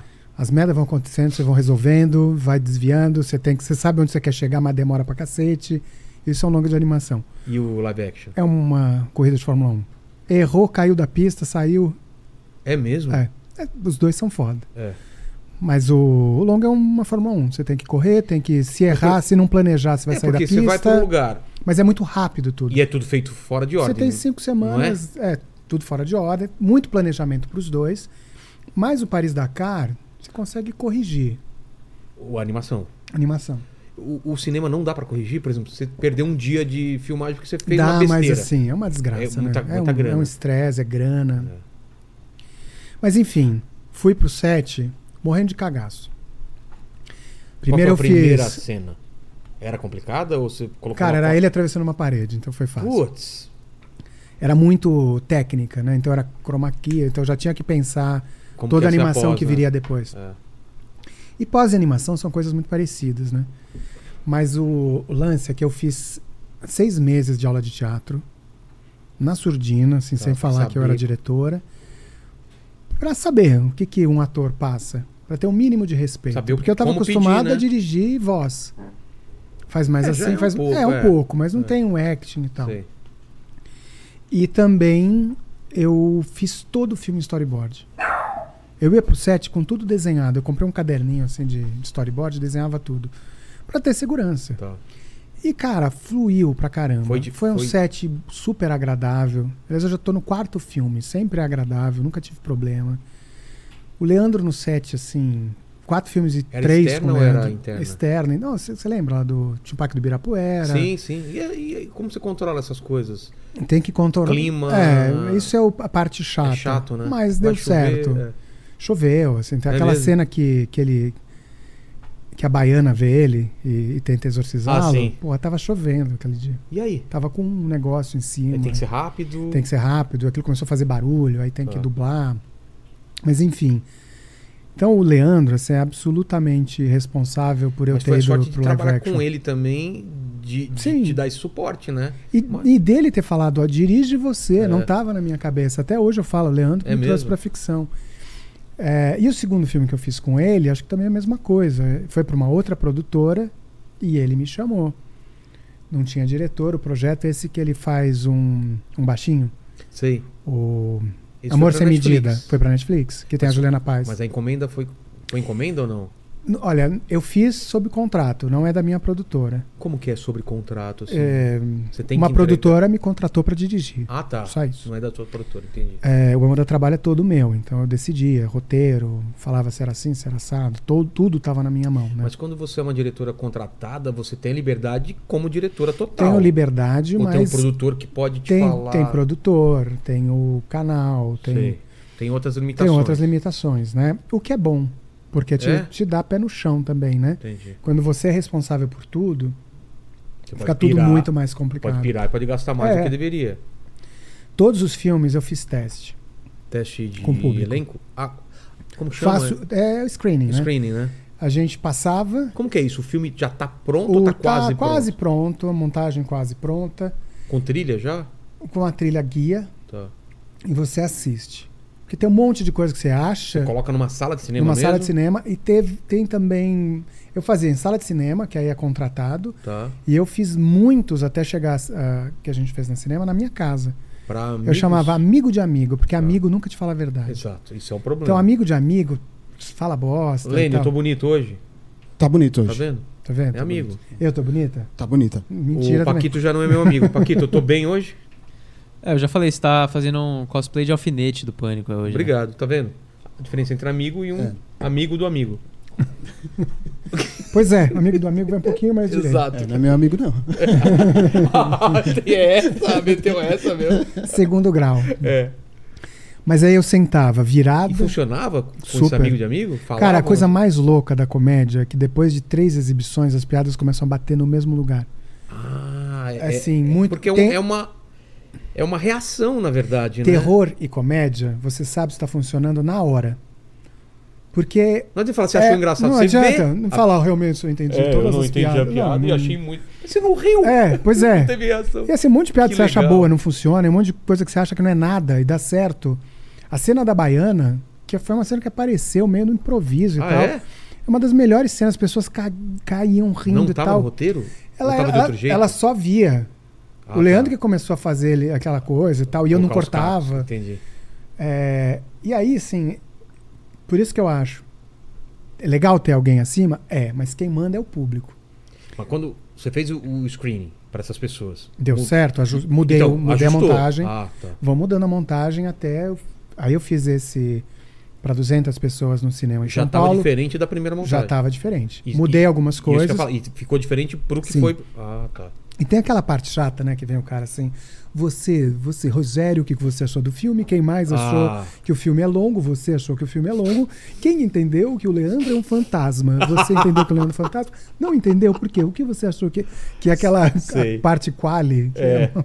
Nossa. que é meio constrangedora esse momento, né? Mas é, a parte do de exibir o filme, eu sentei no meio da galera, Você a paisana. Ah, tá. Porque eu achei que você tem que ficar. O pessoal não, Não. pode saber que a diretora tá lá. Não, e o pessoal comentando comigo, será que vai ver? Sei lá. Ah, tá. Eu acho que é um filme do Bruce Lee. Eles não sabem o que vão não ver. sabem o que vão ver. Nossa. E aí assistem. São pessoas que assistiram, que assistem comédia, Sim. que gostam de. Claro que é um público-alvo que tem a ver. ou não? De uma idade De todas as idades permitidas pela faixa etária Tá. liberada, né? Mas enfim, então assim, é legal trabalhar. A gente faz uns pontos, né? Agora eu vou voltar para uns bookmark na nossa É. conversa. Ah, então, assim, o Amor da Trabalho era da minha produtora, mas eu tomei muito cuidado com, com o público, né? Para ser um filme que funcionava. Em que sentido? De não com ser pra você. exibição, é. Piada que eu achava legal e não funcionou, eu Ah, tirei, e assim vai. Não ter, não ter a parte do ego te falando, Não, vai ter que ser não assim. dá pra fazer comédias Também tendo acho, ego, cara. Também acho. E, e cinema de comédia, que assim é um. É, que o comédia stand-up, você também, né? Você vai fazendo, vai sentindo, vai vendo como é que é, vai arrumando texto, material. Claro.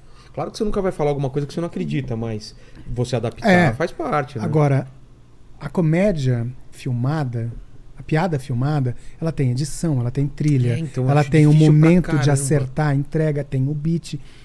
A É animação. que drama na teoria, não é?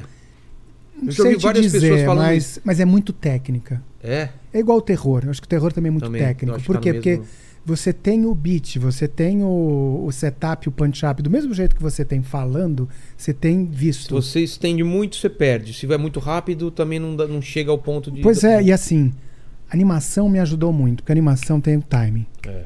E esse timing, essa animação é sempre assim, ou é by, by two, by four. Você tendo esse By two e timing, by four, pra quem não sabe, É, é, a quantidade de, de frames. por segundo. Né? mas ele tem um batimento. Sei. Porque ele tá lá, ou é 24 frames por segundo, ou é 12, e você anima nessa, nesse ritmo.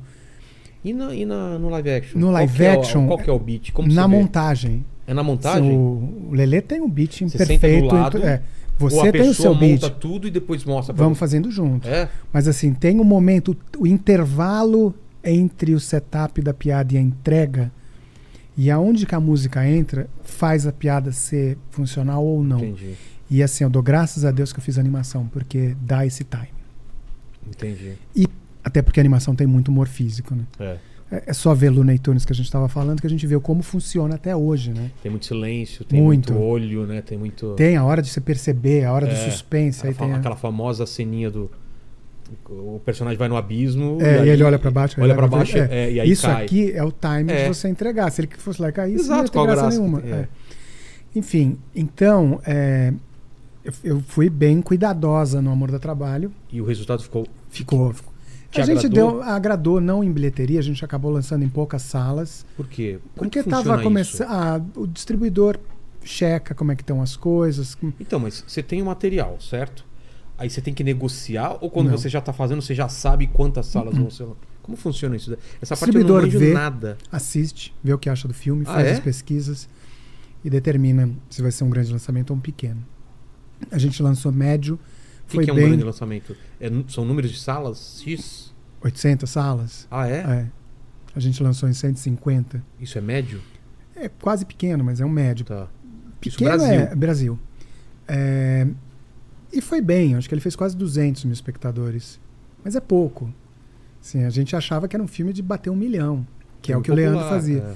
Mas a época do cinema tava ruim, a gente tinha aquela coisa.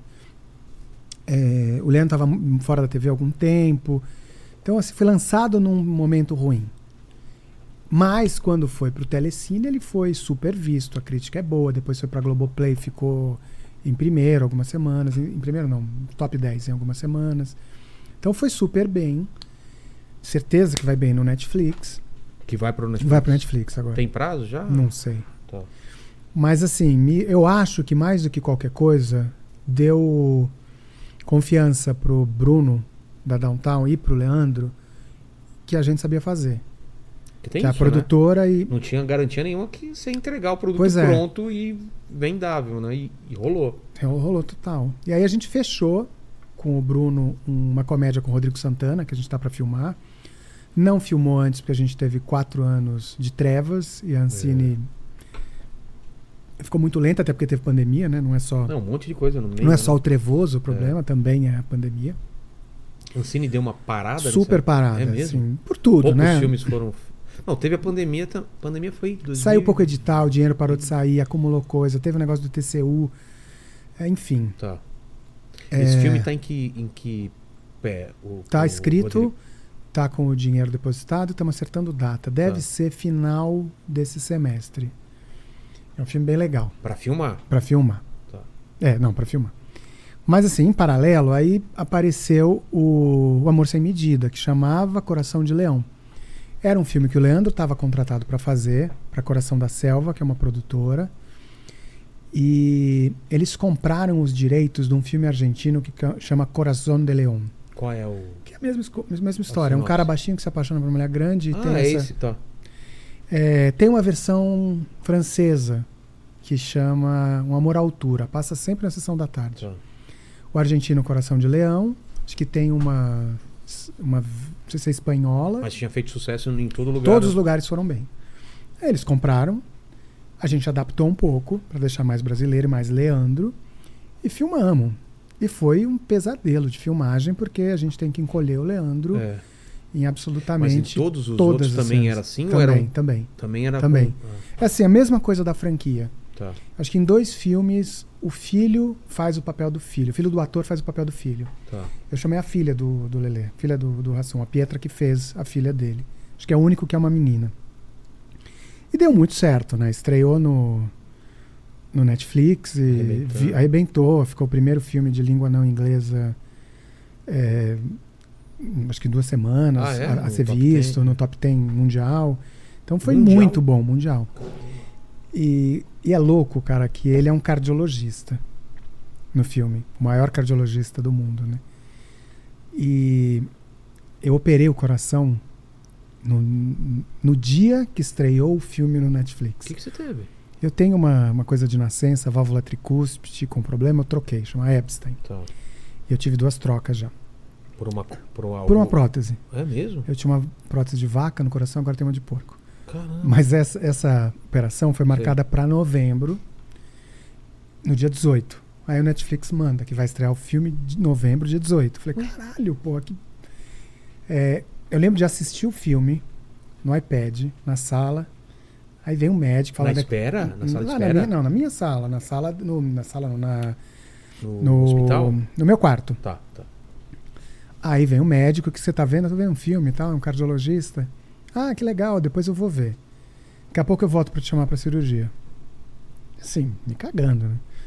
Veio, chamou, fomos pra cirurgia tal. Corta, edita, você sai do ar uns dois dias. Na UTI se acorda péssima, já tô me acostumando com isso, mas É. demora um tempinho pra você voltar a ser um ser humano. E a primeira visita que eu tive foi dele. Sei lá, uns dia e meio depois. Aí ele, e ele é meio baixinho, assim, um puta cara foda. Aí ele falou pra mim assim: Olha, é, o teu filme tá em primeiro. Tá, tá num dos primeiros. Sei, top 10 lá. Tá top 10 lá, acho, acho que tava em terceiro na época. Naquela época o Netflix colocava todas as produções, então a gente tava perdendo pra Chiquititas. Entendi. Eu soube por ele, cara. Falei, que louco. E, tipo, caguei pra informação. Não É. era relevante naquele momento, mas. Tinha preocupações É, maiores. né? eu tinha outras coisas pra pensar. Que filme. Mas assim, até eu me recuperando na UTI, fiquei sem telefone e tal. Quando eu peguei meu telefone era só parabéns, não sei o quê. Foi do caramba. Fui me recuperar na casa da minha mãe uma semana e aí virou o jogo que teve a polêmica do Leandro ter feito um anão. É, é, cara, é- E aí tinha gente querendo me pegar. E, cara, eu postei uma foto, primeira vez que eu vi o sol. Depois de ter vindo da operação, eu tava assim, uma- é uma dor horrorosa, você não consegue andar. É, enfim. com- acho que comer demora um tempo pra poder. comer dá, mas assim, dói. Cara, isso aqui, assim, o- os ossos doem demais. Porque eles abrem teu externo, Sim. né? E, e muita fraqueza, o coração tá recuperando e tal. O dia que eu vi o sol, eu postei um sol no meu Instagram. Instagram é pequeno, hein? Não é nada bombado, nem, nem faço. Cara, vem um monte de ataque. Foi assim que eu descobri que tava dando bosta. E aí. Cara, aí eu, eu, eu tive que tomar uma decisão. Eu vou mergulhar nesse assunto, eu vou me Ou recuperar. eu bato de frente ou. Porque eu eu não tinha condição nenhuma de bater. Acho que tem. Entendo quem, quem se sentiu ofendido. Mas sempre explico. Não, ah, o filme é capacitista? Não acho. Não é. Não acho. O Leandro faz um anão. Nem é um anão, ele faz Não, um homem é, baixinho Um homem baixo.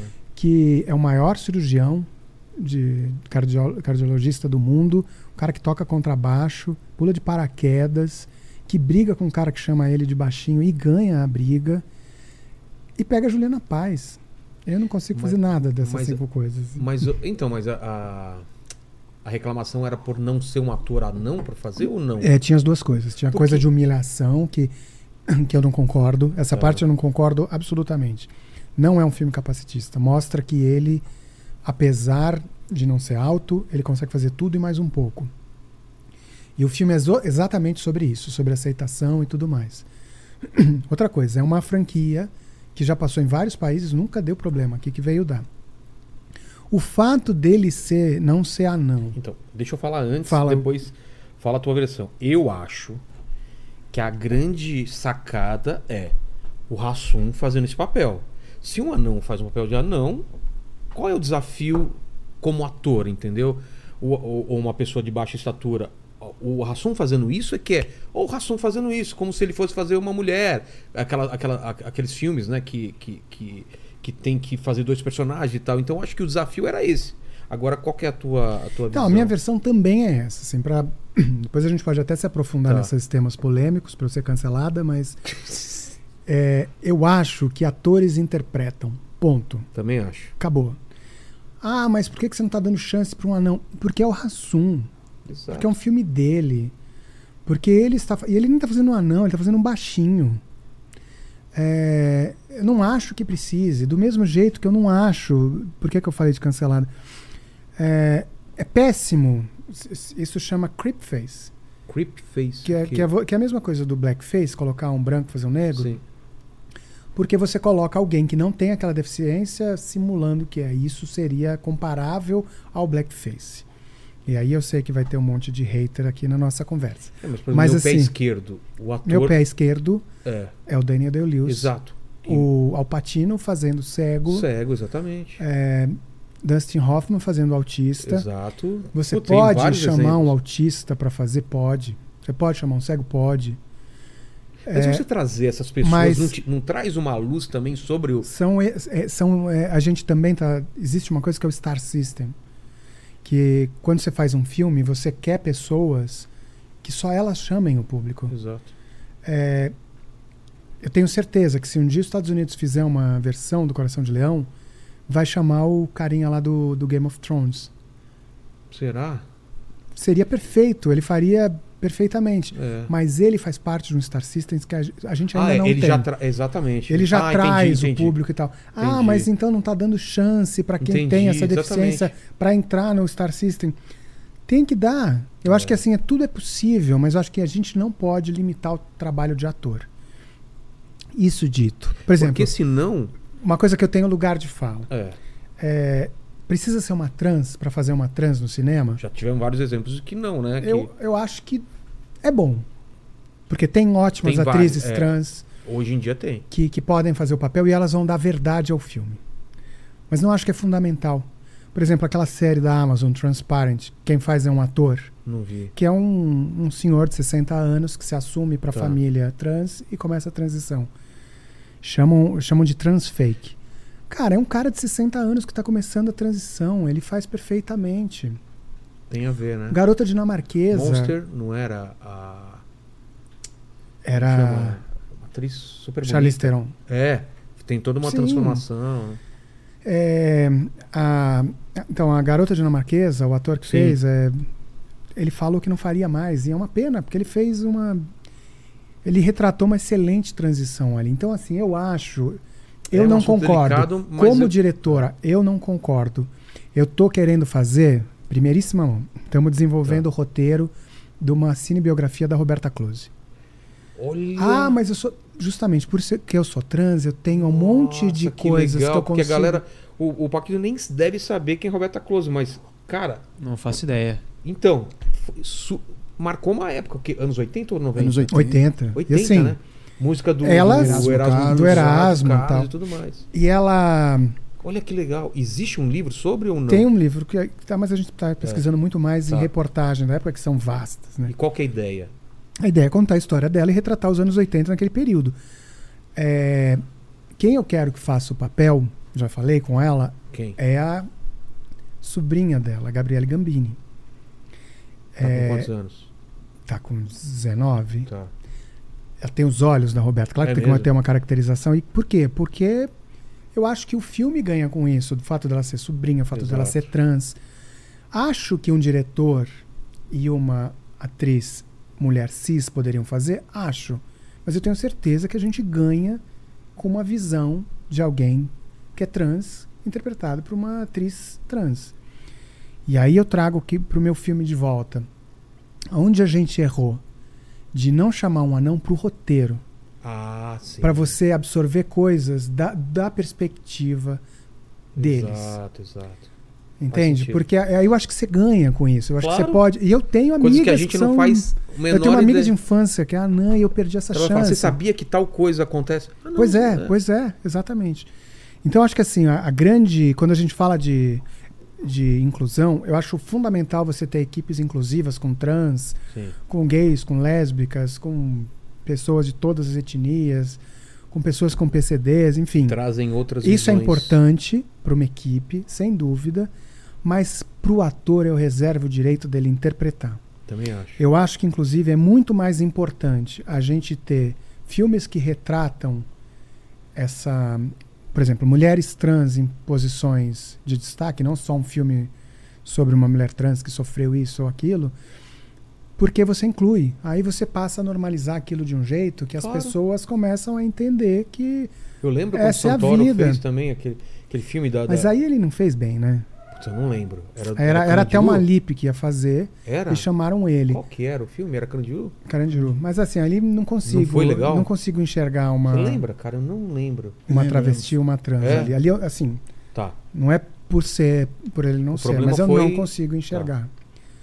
É, O problema não foi ele é, ser um homem. O problema foi. mas como enfim, foi isso é entregue. extremamente polêmico, mas ator Então, é no meio ator, do né? processo, né? De entender tudo isso. Daqui a e- pouco você vai ter que fazer sexta-feira 13 com um psicopata de verdade. Exato. Né? Então, que Transformers esse- com, com caminhões É. interpretando, o que seria muito. Eu tô uma risada aqui. Imagina Tem claque, né? Tem Que... É, tem claque. Imagina, Imagina você. você fazer um filme sobre Alzheimer com alguém com Alzheimer. É, Não, até dá. dá, Ca- Cara, dependendo, eu acho que. dependendo da, do estágio, mas. Eu acho que dá, eu acho que assim, é, tem ótimos exemplos, eu acho lindo, mas. Tudo dá. Mas não, Inclu- assim, até um ator. no meu filme não tinha esse espaço. Assim, eu não. é, Quem se sentiu ofendido, acho que não viu o filme até o final. E de fato, quem reclamou muito e foi Desistiu redes- no meio. desistiu no meio. Por quê? A gente não pode entender o filme, o personagem preconceituoso com o filme preconceituoso. É claro que a gente tinha personagens preconceituosos. É? Você tem que mostrar os dois pontos para ele, inclusive ele ganha disso, ele mostra a aceitação do personagem da Juliana Paz vem por isso, porque as pessoas se incomodavam com ele tá e ela estarem juntos. E a Juliana é altíssima, então ficava aquelas coisas. Então eu acho que assim, o filme, ele tem uma super mensagem de aceitação e que até te digo, assim, eu estava em processo de entender a minha transição quando eu estava montando o filme. Foi super importante essa mensagem de aceitação para mim mesma, sabe? É mesmo? Então, não consigo ver o filme como se fosse um filme que ridiculariza e que, que seja capacitista. Óbvio que às vezes eu vejo piadas com travestis que me incomodam. Primeiro porque a piada é merda. Não porque a piada é bem feita. O que não tá no. não tem a ver com. Não tem a ver. Eu acho que situação. assim, quando você é reducionista, quando você pega uma parte e faz a piada dessa parte de uma característica, quando você humilha um todo por conta de uma normalização de, o, é, é, de uma etnia, de uma proporção áurea, É, e se eu- é magro, se é E gordo. eu enfim. lembro, e, a gente também tem que sempre lembrar na época que é feita a obra, né? Claro, Por total. exemplo, o filme lá do Jim Carrey, o. o- Ai caramba, o, o do, do Topetão lá, o Ace Ventura. Ace Ventura. É, exatamente. Aquela cena lá hoje nunca seria feita, mas. Corra que a polícia vem, aqui, vem aí também. Ah, eu- será que eu tô confundindo? Tem os dois. Tem os dois, né? Tem, as- tem cenas que você fala, hoje. Agora, entenda que naquela época ninguém se ligou nisso. Não, era até porque coisa assim, é, é o que eu falei, a gente estava conquistando um espaço. Não... É. Por isso que voltando para Roberto, acho que ela foi uma das pessoas Bom, mas que legal que vai ser que trouxeram a- o, o transgênero para um lugar de observação. Para mim foi super Eu não sei essa importante. pesquisa que você tá fazendo, mas ela foi a primeira, assim, mas. não, de jeito né? nenhum. Mas assim, foi, que a que teve- foi a primeira que eu vi. Eu também. Que eu via no Goulart de Andrade. E eu falava, que- cacete. Ela, ela teve esse destaque tão grande. Porque assim, é, anos 80, tinha internet. É. Eu sabia que eu gostava de colocar as roupas da minha mãe, mas. E que, que, me que era na tua fe- cabeça isso? Tinha a menor ideia. Quando eu vi uma entrevista dela no Goulart de Andrade, eu falei, caramba. Eu não lembro. Pra mim, ela eu devo foi. ter assistido essa entrevista. E ela, ela Não, pra mim contava- tinha outra proporção, É. claro. É, eu comecei a me entender com ela, com a entrevista dela. Pra mim é importante fazer esse filme por causa dela. É mesmo. É, para mim, ela assim, ela, é, ela trouxe luz pra uma coisa que é pessoal, mas foi pro.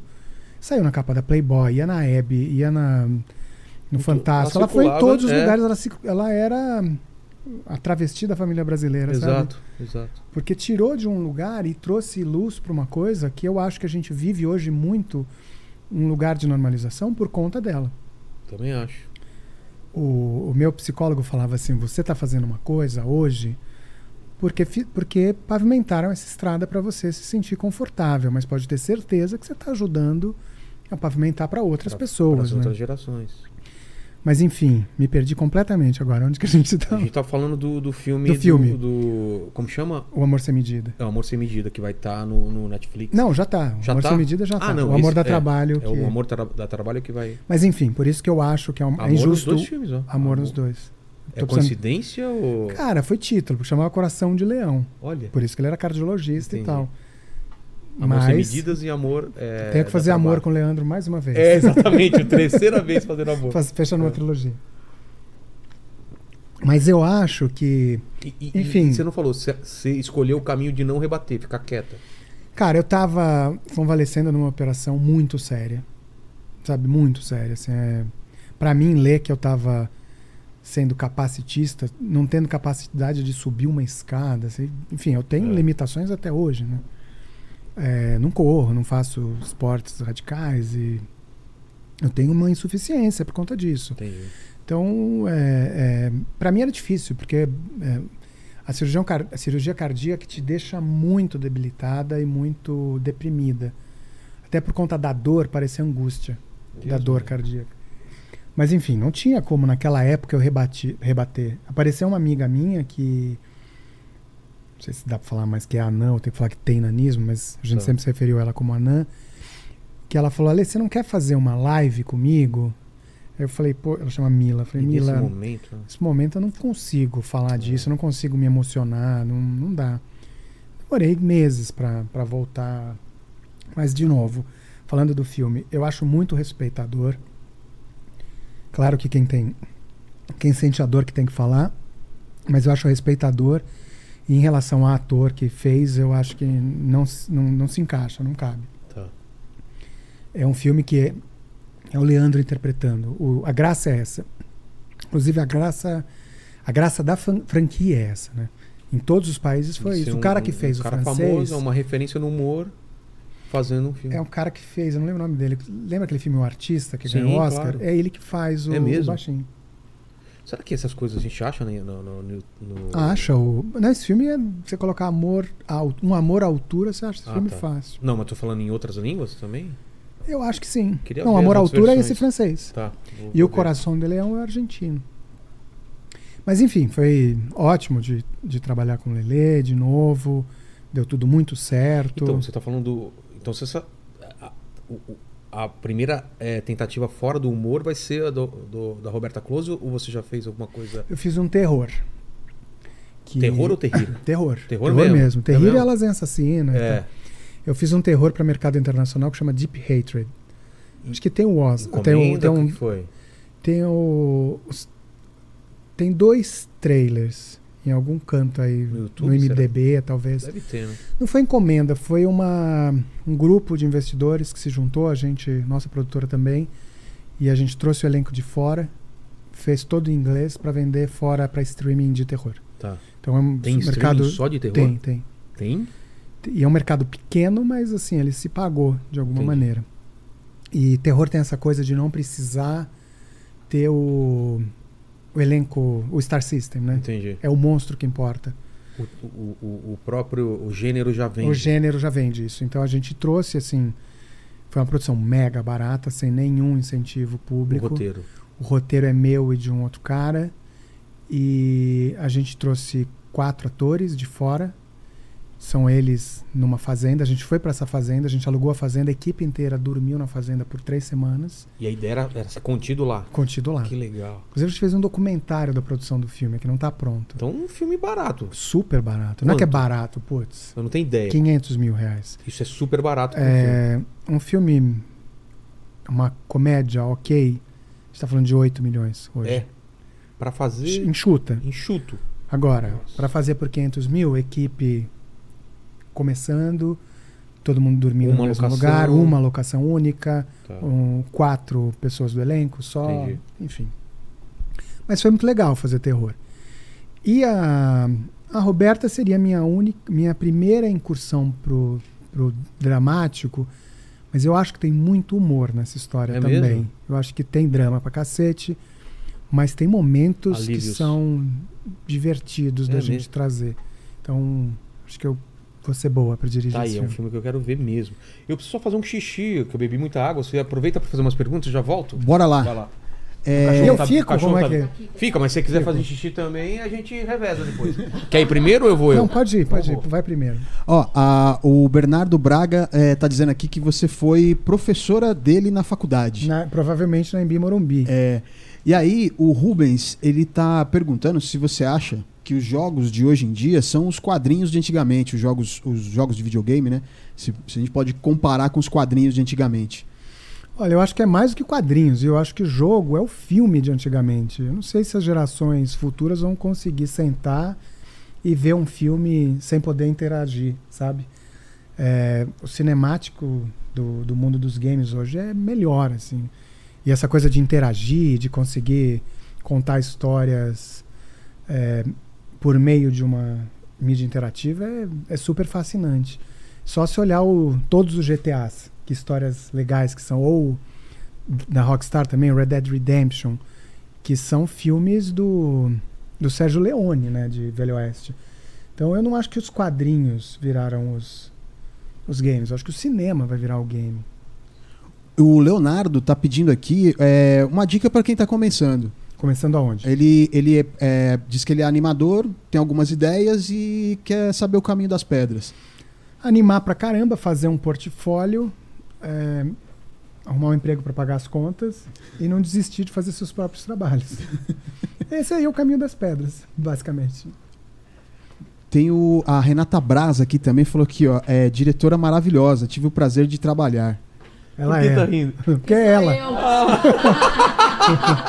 Olha mensagem Lene! deve ter chegado rápido essa mensagem. Eu juro que eu não falei pra ele fazer essa pergunta, não. Tá lá no chat, tá lá no Ah, chat. é? tá Olha só!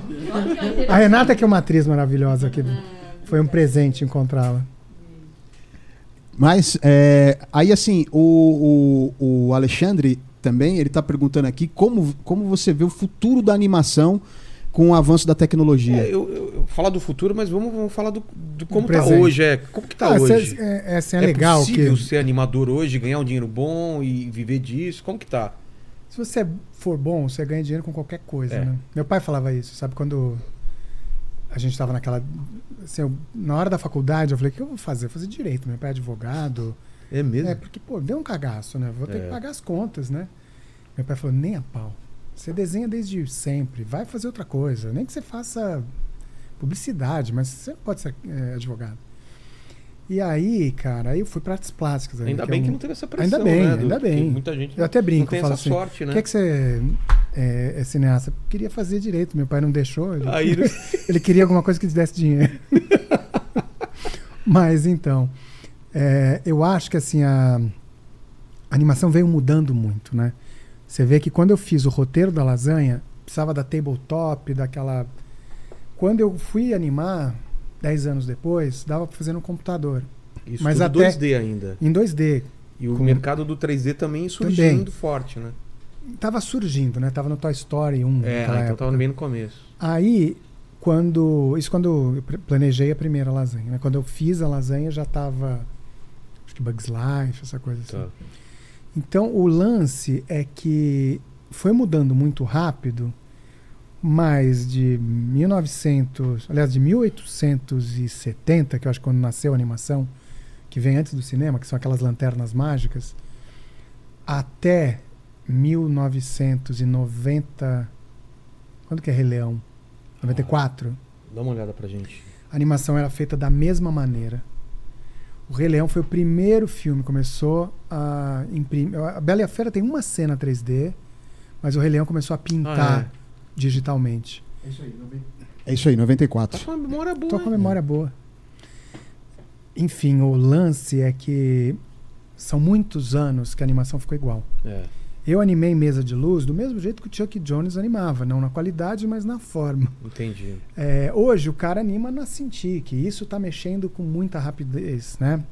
Então hoje é muito mais fácil da gente produzir. Esse boom que o Brasil teve de série vem muito da, da tecnologia, né? De todo mundo poder Fica mais fazer acessível, né? da animação limitada, da É. animação a gente chama de cutout, que você faz o boneco e, e consegue mover, Tem- do flash. Tem o é, corpo pronto e você separa isso daqui meio. Pois é, e- só isso. e a tal. tecnologia vem melhorando muito. É.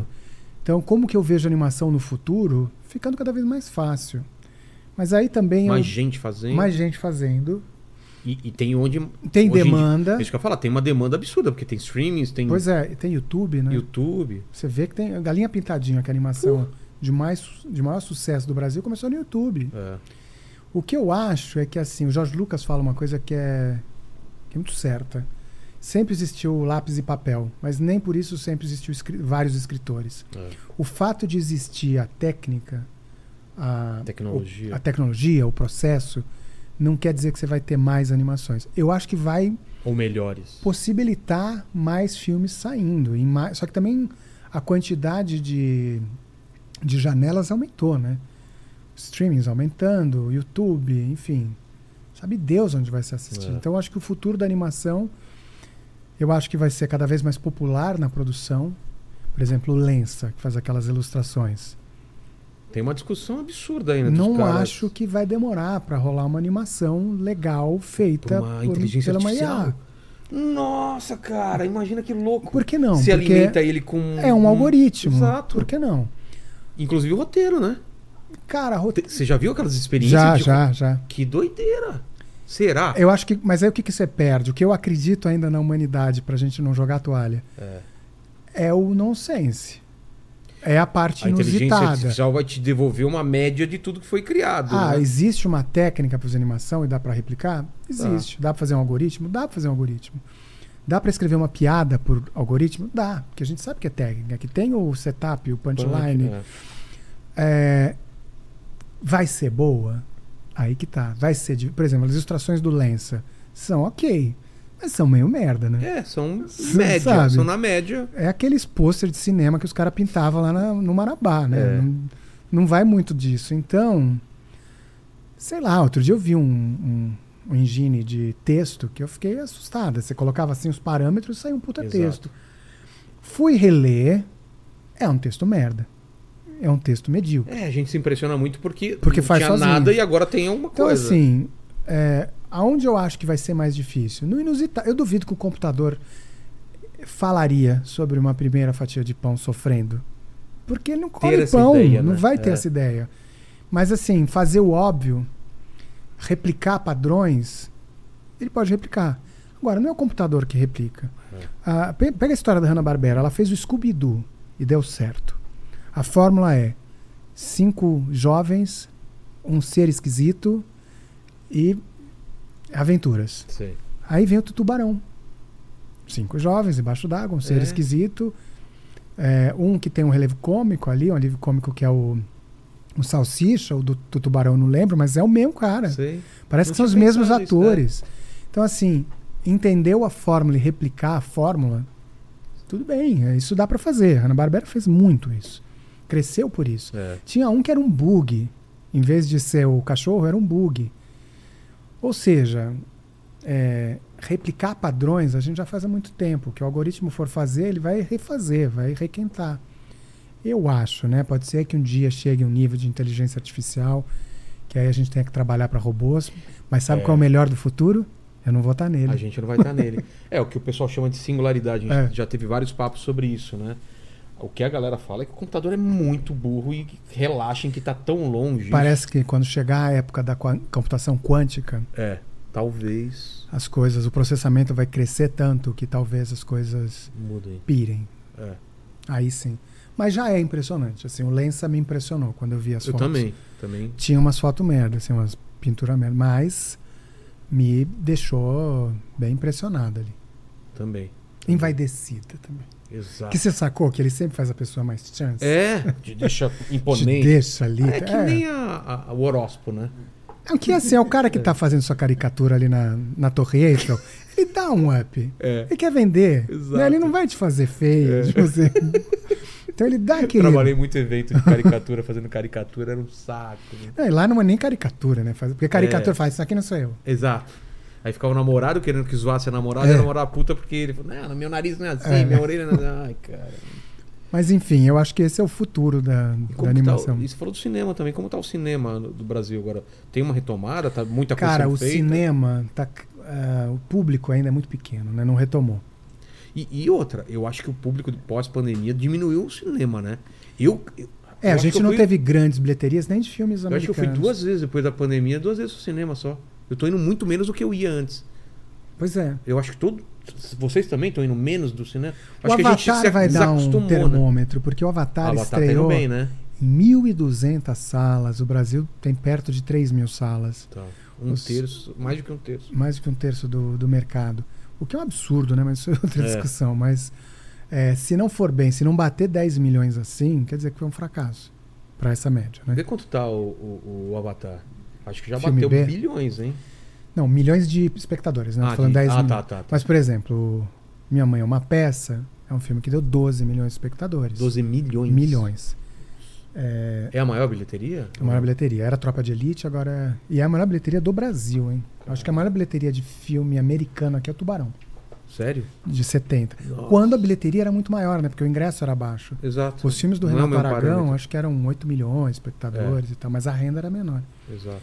Mas o lance que eu acho que assim vai demorar um pouco para retomar. assim, a maior bilheteria de filme brasileiro agora acho que foi Turma da Mônica, 700 mil.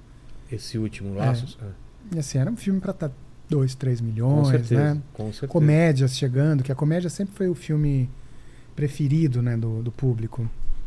Por um motivo óbvio. Localizar a comédia é muito difícil. Luca, é. localizar, deixar um farofeiros, que é uma turma de de negro de classe média baixa, indo para que, que tem lá o Paulinho Gogó, o Charles, a Daniela Vini, esse filme, uma coisa toda misturada. O Gogó teve aqui já. Putz, É, uma engraçado fria, né? demais, né? E indo para uma casa da praia, que é uma roubada, todo mundo já passou. Claro. Eu lembro de um, de um stand-up do, do Afonso Padilha, dele falando disso, que era assim, todo mundo já passou por isso. Isso, um gringo não passou. É. Sabe? Não- de não vai saber de ir é pra. Praia Grande numa casa alugada e a casa tá toda ferrada, Tô nada. né? Então, assim, a comédia acaba funcionando porque ela é local, ela funciona assim. É. O Amor da Trabalho é sobre macumba, sobre uma pessoa que fez um. Traga, o- traga o seu amor em 15 dias. E aí ele é o espírito que tem que trazer o amor. Então, você sai de uma coisa que é local, que é daqui. O filme de aventura, não, ele pode usar tudo, funciona em qualquer canto do É. mundo. Terror também. Drama, né? Agora a comédia, ela na raiz, no coração da história, ela tem que ser engraçada. Exato. Esses, É um essas comédias mesmo. que o cara escreve uma comédia depois vai colocar piada, já deu errado. Já passei. Oh, eu escrevi essa história aqui, agora só falta pôr as piadas. Falei, não. A estrutura não, já tem não, que ser não, O comédia. conceito não é engraçado já, né? Então eu acho que assim, o- a comédia acaba funcionando muito bem porque é local. Porque você se vê lá. Porque você sabe bem, né? Quando você conta uma piada que o cara se identifica e faz assim, né? É. Quer dizer que ele já viveu Quem aquilo. sabe, né? É. É um outro, outro Mas patamar. a gente né? ainda tá, tá refém de grandes é, atores conhecidos, ter um, Eu acho que comediante, nomes. sim. Se eu pegar quem É? são os grandes comediantes do Brasil. tem que Que- estar que no leva- filme pra, pra levar. Assum. É o Paulo Gustavo, estratosférico, né? O cara É. foda. Pena que a gente perdeu. Que faria um monte de coisa foda ainda, né? Pô, Tudo que ele fazia. Se ele fizesse uma ia samambaia no cinema, ia era acabar bilheteria. trampando contigo algum dia, né? Era o meu sonho. É, né? É, enfim, a Ingrid. Você te- você tem medalhões, você tem atores cômicos e comediantes É. excepcionais. Que puxa um público. É, mas e, e tem que passar para se tra- transformar nesse star system de comediantes, tem que ir subindo. Por exemplo, o Manfrini é um cara que saiu da, da praça e no Farofeiros virou uma estrela, Exato. né? No Vizinhos também. E eu acho que isso, o Rodrigo Santana também, um cara que tá é, acho foda assim, o trabalho dele. E eu acho que então a gente tá, tem esse bom momento do cinema, mas a gente precisa fazer as pazes com o público.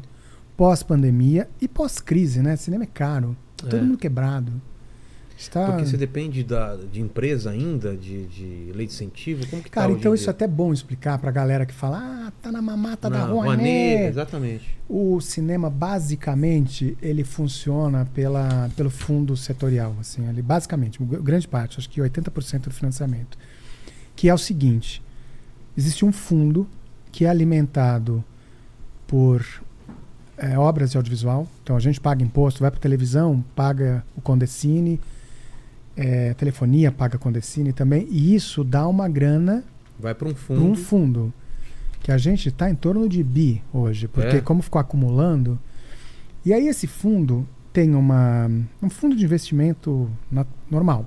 Ele avalia os projetos que têm mais chance de dar retorno, investe nesses projetos, ficam sócios de 80% Ah, do é? lucro da RLP, Receita Líquida do Produtor, e retorna para o fundo. Então, assim, o que eu já devolvi. O Osmar vendeu o mundo. Você devolveu 80%? Devolvi pra, devolvi pra caramba, pra devolver mais do que eu peguei, se não me Sério? engano. Então, assim, ah, cara, é um fundo. É um fundo é, que não é privado, né? É um fundo estatal. Mas o filme que não dá bilheteria vai pro fim da fila. Porque a hora que você quiser fazer outro filme, Os olhar os caras avaliam. Então, assim, eu acho que é uma. Gente, tem coisas a serem corrigidas, sem, sem, sem nenhuma dúvida. Eu sou até do comitê gestor do fundo, Ah, é? que opta como é que vão ser as regras e tal, né? É, A grande dúvida é sempre se o estreante, a quem tá Tem começando. pra, o fundo Tem? investe em novos. Tá, tá tendo agora. Pô, Diretor, di- diretores estreantes. pra não ter sempre as mesmas pessoas. Só que o cara vai pegar o roteiro, o projeto que tem maior chance de dar certo, Claro. mesmo sendo É, estreante. faz sentido, é óbvio. É, mas assim, o lance aqui é um fundo que, tá, que se retroalimenta. O dinheiro volta pro fundo e vai para outro filme. É, não tô chegando aqui, eu nem entendo como funciona a Lei Rouanet, tá? Tá. Eu sei que a todas as produções que a gente fez foi basicamente fundo setorial.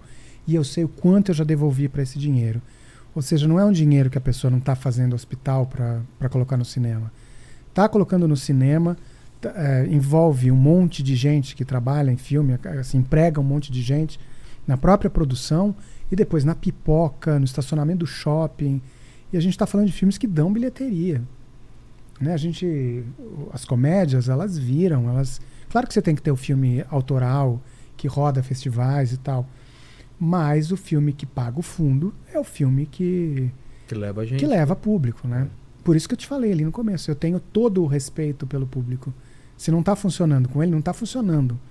Assim, eu não tô. Eu sou designer, eu não sou artista.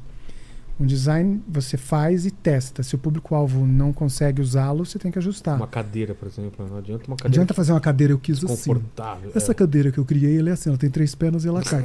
Ninguém senta.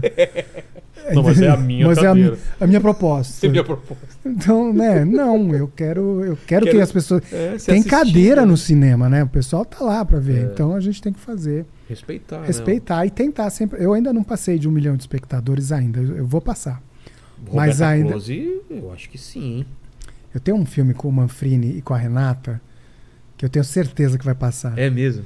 A gente vai filmar o final do ano. Voltar então aí depois com o Manfrini, você e. É mesmo. Cê- Cara, certeza. Vou até dar um. Dá um spoiler. Dá um spoiler. Por enquanto, chama Minha Sogra é o Capeta. Ah, ele falou pra gente É. quando veio aqui. Basicamente, assim, é um cara que Muito volta legal. das férias, comprou um ídolo pra sogra de última hora, deu aquele ídolo, faz ela ser possuída por um demônio. Cara, E essa aí- história acontece aqui em casa, cara. Então. Minha sogra tá aqui, inclusive, Então. ela tá possuída. Então, mas imagina a sua sogra girando a cabela tre- cabeça 360 Ah. e falando: O que foi? Entendeu? Que maravilha. Então, assim, esse filme, cara, que e é o com- Manfrini faz, o- faz o papel faz do... o, do cara. E a Renata faz a, a A esposa. esposa, que legal. É, Quem que é a sogra? Ah, eu, Ah, tá, tá. tá, eu gostaria muito que fosse uma atriz, mas eu não fechei com ela, Tá. não vou falar. Tá bom. Vou falar que a Renata Sorraça faria isso. Putz, demais. Mas ainda não fechei, porque a gente ainda tá na, Cara, no, no final do final. divertidíssimo. Cara. É um roteiro. Eu ri no hospital, a cópia final. E eu ria, não tinha nenhum motivo pra rir, eu ia ser operado. Ah, antes de... Antes, porque eu fechei. Eu entrei numas e falei assim, cara, esse filme é do caramba. Ele vai dar bilheteria, ele é legal. Eu quero deixar ele pronto. Antes de operar. Porque se der alguma merda, isso aqui é, Alguém faz. é, é, é para as minhas filhas. Tá. E aí eu lia e ria. Escrevi com um, um parceiro, que é o Felipe Mazzoni. Genial, assim, a gente se dá muito bem escrevendo. Sabe aquela dupla que você escreve rindo? Que você escreve, ah, essa piada aqui. E, e tá demais esse roteiro. Então, vou passar com esse filme. Boa. Talvez com o do Rodrigo também, que é muito É. foda. Mas do Rodrigo eu não vou contar a história, não, porque eu já Dá, tenho. dá pra fazer quantos filmes por ano? Um só e olha lá ou Dá não? pra fazer uns dois, três. Sério? Sério. Caramba. Porque, assim, o tempo maior é de você se dedicar depois, É a, montagem. Eu tô envolvida num filme que eu fiz com a Renata também e com o Rassum, que é pro Netflix. Ele é original. E esse Original é o original quê? assim, é deles. E eles te Não pedem? foi vendido. Não, a produtora, que é a Camisa Listrada, vendeu pro E Netflix. eles são donos? Netflix são donos do filme e eu fui contratada. Tenho dois patrões, a Camisa Tá. Listrada e, a, Tá. e o Netflix. É, é, eu fui piorando, né? Assim, primeiro era meu, eu decidia tudo. Depois eu tinha uma produtora, agora tem uma Agora tem produtora do- É. e o Netflix. O terceiro filme eu tô com medo de fazer, mas não, vai ser esse aí. Mas o lance é que assim, e é ótimo, é isso que eu falo, é ótimo, porque você tem camadas e camadas de percepções para fazer uma obra legal. Não sou nem um pouco contra palpite. Eu acho que você tem que defender a sua ideia, porque É. você sabe, você tem que confiar no seu faro. Não pode né? ser que nem aquela história do, do King Kong, né? Já ouviu aquela história do King Não. Kong? Já contei aqui uma vez, já te contei, né? Uhum. Que o cara que escreveu, não sei se é aquelas histórias que todo mundo conta e não aconteceu de Ah, verdade, depois que mas, contou três vezes a história É, boa, não interessa se real. é verdade. Né? mas o cara que escreveu o roteiro de King Kong queria vender isso e não conseguia. E todo estúdio batia, os caras, não, isso é absurdo, não sei o quê. Até que o estúdio falou, cara, adorei a ideia, adorei, vamos fazer. Só fazer uma pequena mudança. Claro, não, não, tudo bem, tira o macaco. Então é assim, desde É. que não tire o macaco do King Pois Kong, é. né? Porque às vezes a pessoa quer mexer na, na Não, coisa que faz aquele filme tem. ser diferente, né? É. O, Osmar, quando eu tava negociando com uma TV canadense, um cara falou: Mas tem que ser um pão. Caramba, mas Não pode ser um pavê? Tá, o quê? Mas Você o que, que você entendeu quer? que- Não, sei lá, um sushi. Cara. Até acho que dava pra fazer um spin-off com sushi, É, mas não era aquela não é a cena. mesma coisa. Sei lá Cara, qual que é o é sushi que ninguém come. É. Se fosse bombom, era o bombom Não, de eu, figo. eu acho que tinha que ser o alf... aí, ó, o alface que vem embaixo do sushi. Eu tenho uma pena daquele alface, porque Hum. tá sempre lá e todo mundo caga Pois pro é, tá. alface. Não é? Dá um belo Cara, episódio do que eu Osmar, ele ir como, pro Jalpão e Tá vendo? o... Pior que eu como alface, a cenoura, todas Ah, as paradas para. embaixo do sushi. Aque- já ouvi um monte de- Também, eu como, ó, como. A cenourinha É que ele compra o É, combo barato, cenoura. fica com aí fome, tem- ele é, fica comendo Aí tem comendo É, tudo, o cara esse come é- até esse embalado. é Come o até a caixa que é detalhe, né? comestível. Esse é o detalhe, né? Come aquele combinado R$19,90 Exato. tô ligado, tô e ligado. aí ele tem que comer. Mas o... Mas enfim, não- é, eu acho que assim, todo mundo entende que existe uma visão artística do diretor, é, diretor de arte, montador, a gente tem que respeitar todos É. os, todas as profissões e unificando até a gente ter uma boa história. O lance é que você ter essas camadas de percepções te dão segurança. Porque quando o filme é teu, você fala, porra, vou só no meu faro e no teste. Se der errado... Seja o que Deus quiser. E, e nesse caso, não. Então a gente. É, te respondendo quanto tempo demora um filme. Esse filme a gente filmou em sete semanas, Nossa. mas ele tem efeito pra caramba. É um filme de vampiro. Cara. Então, assim. É uma loucura. E é um filme com o roteiro é do Cursino. Tá. O Leandro faz o, o Caçador de Vampiros. Nossa, e cara. curiosamente, eu já tinha o roteiro do Minha Sogra o Capeta, chama Meu Cunhado é um Vampiro. Eu até falei, pô, tem que ser uma trilogia, vou fazer meu sobre É. lobisomem também. Meu sogro é um lobisomem. Cursino escreve muito bem Escreve. também, cara. É muito legal. Foi delicioso trabalhar com, com ele. O primeiro filme que eu Foi o escrevi com o primeiro? roteiro dele. Ah, é? Porque o Amor Sem Medida era o roteiro da Michele Ferreira, que é uma dramaturga paulista. é? Oi? Oi, tudo bem? A Michele Ferreira é uma dramaturga, dramaturga. E, e- e ficou um roteiro muito sensível. E agora do Paulo, né? Tá. É, mas o, o Sogra é roteiro meu de novo, meu e do Felipe. Boa. E ali, a gente arranhou esse, esse assunto, a- aquilo que a gente tava falando. é, a última a gente falou foi sobre a ideia do meu livro de fazer. Aí eu falei assim: tem muitas novidades. Falei, então, também tem bastante novidade Eu tava pra no processo. Como foi esse processo, então? Lembrando desde o começo que a gente resgatou, de você vendo a Roberta close e falando, pô, eu, eu tenho a ver comigo. Como que é? Que a Laerte teve aqui também, a gente falou sobre isso.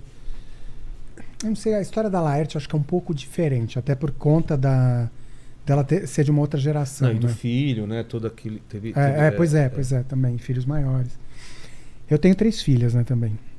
Não, da morte do filho. Sim, eu falo, sim, sim. Isso também. Mas eu acho que ter por- filho muda completamente o. É mesmo? Eu acho que sim. Tá. Hoje eu entendo que não, não devia ter pensado tanto, mas. Tá. Mas o lance é que assim, eu me vestia com as roupas da minha mãe, me olhava no espelho. Sei lá pra quê. Eu tinha seis anos. E achava aquilo legal, ficava feliz. E eu sabia que não era pra ser público, que eu me escondia. É, e fui é, mantendo isso até, até a adolescência. E na adolescência, isso começou a dar uma diminuição. Na adolescência, que eu acho que seria o momento que eu entraria numa transição. Tem uma amiga que tem exatamente a minha idade e ela fez a transição com 16. Mas qual a diferença, cara? Eu comecei a me interessar por mulheres. Genuinamente ou por uma pressão? Não, genuinamente, completamente genuinamente. Pelas mulheres e pelas roupas ao mesmo tempo. Ah, Mas- tá. Não, mas pelas mulheres.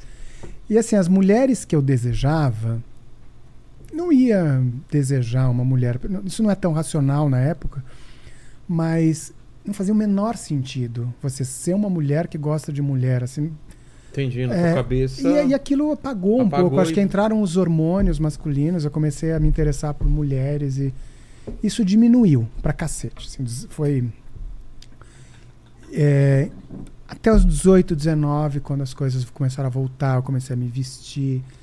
Aí eu me vestia escondida, depois eu comecei a sair.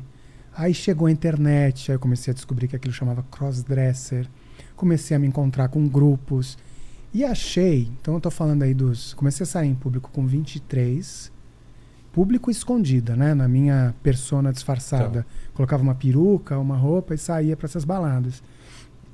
Poucas pessoas sabiam. Mas tendo namorada e Não, tendo namorada, Ah, tendo é? namorada. Todas sempre souberam. Ah, é? Mas eu comecei a sair mais num ano que eu tava sozinha. Tá. É, e saía e curtia e achava legal. E pra mim aquilo tava resolvido. Então eu tô falando lá de. de né, década de 90 até 2019. quando eu continuava saindo de vez em quando, tinha uma vida é, como se fosse um hobby. Eu achava que era um hobby, que um fetiche, um hobby. Aí veio a pandemia. A pandemia me colocou numa situação de começar a me enfrentar. De falar, cara, eu não tenho um paliativo que é sair de vez em quando. Ah, é? Tô preso aqui dentro. Tô- não tô saindo. Aí eu comecei a sacar que aquilo não era um fetiche, que aquilo era uma identidade. Na pandemia. Na pandemia, porque eu não me vestia, não saía, eu tava lá. E aí, cara, a primeira coisa que eu fiz foi raspar o cabelo, completamente. Por que, você Falei, não, cagada, eu tô ficando, tô pirando, tá todo mundo pirando na pandemia, todo mundo pirou na pandemia. Outro dia eu encontrei uma amiga que falou assim: você não sabe, né? Todo- eu mudei na pandemia, eu falei, vai falar isso pra mim? Tá falando, é? Olha aqui! Você vê meu cabelo pintei de loiro. Eu falo, ah, é? Olha, Porra, eu é. pintei corpo. Ela tinha ganhado peso e mudado o corte de cabelo. Eu É. falei, pô, vai falar pra mim. Bom, é, aí eu comecei a lidar com isso internamente, cara, foi foda, voltei pra terapia online, casada com uma pessoa que eu amo muito. Conver- e Conversava sobre isso. Começo não, né? Ah, tá. Ela sabia que eu era cross, ela saía comigo, ela curtia, mas sempre perguntava: "É só isso?" Ah, tá. E eu falava, é só isso. Não, porque eu não vou ser casada com uma mulher, tá? Eu gosto, acho legal, mas é outro terreno. E eu, ah, imagina, você acha que? Você a- eu? Não, que isso. Olha a minha barba, tinha aquela barba que vinha aqui do olho. É, eu, tive, lembra? eu lembro numa barba, aquela bem baixinha. Você chegou a ter bar- barbona assim? Não, mas ela nascia aqui, né? É. Preta. É, exatamente, Pois aqui é. em cima. Vou É. pegar uma balinha aqui, que eu sei que é cenográfica. Não é, é de verdade. Mas enfim, agora ficou a bala na boca enquanto eu falo. Ainda hoje. tá. Tranquilo. Ô, ô, Lene, enquanto isso, como que tá o chat aí? Porque essa bala eu sei que Voltei, gruda voltei. mesmo. é. Já voltou? Tá, com bala? Não. Mas aí. Ó, a voz, fudeu tudo. Então, então, no começo eu fiquei ali. Um dilema interno, até que eu falei. Cara, e aí foi uma bosta.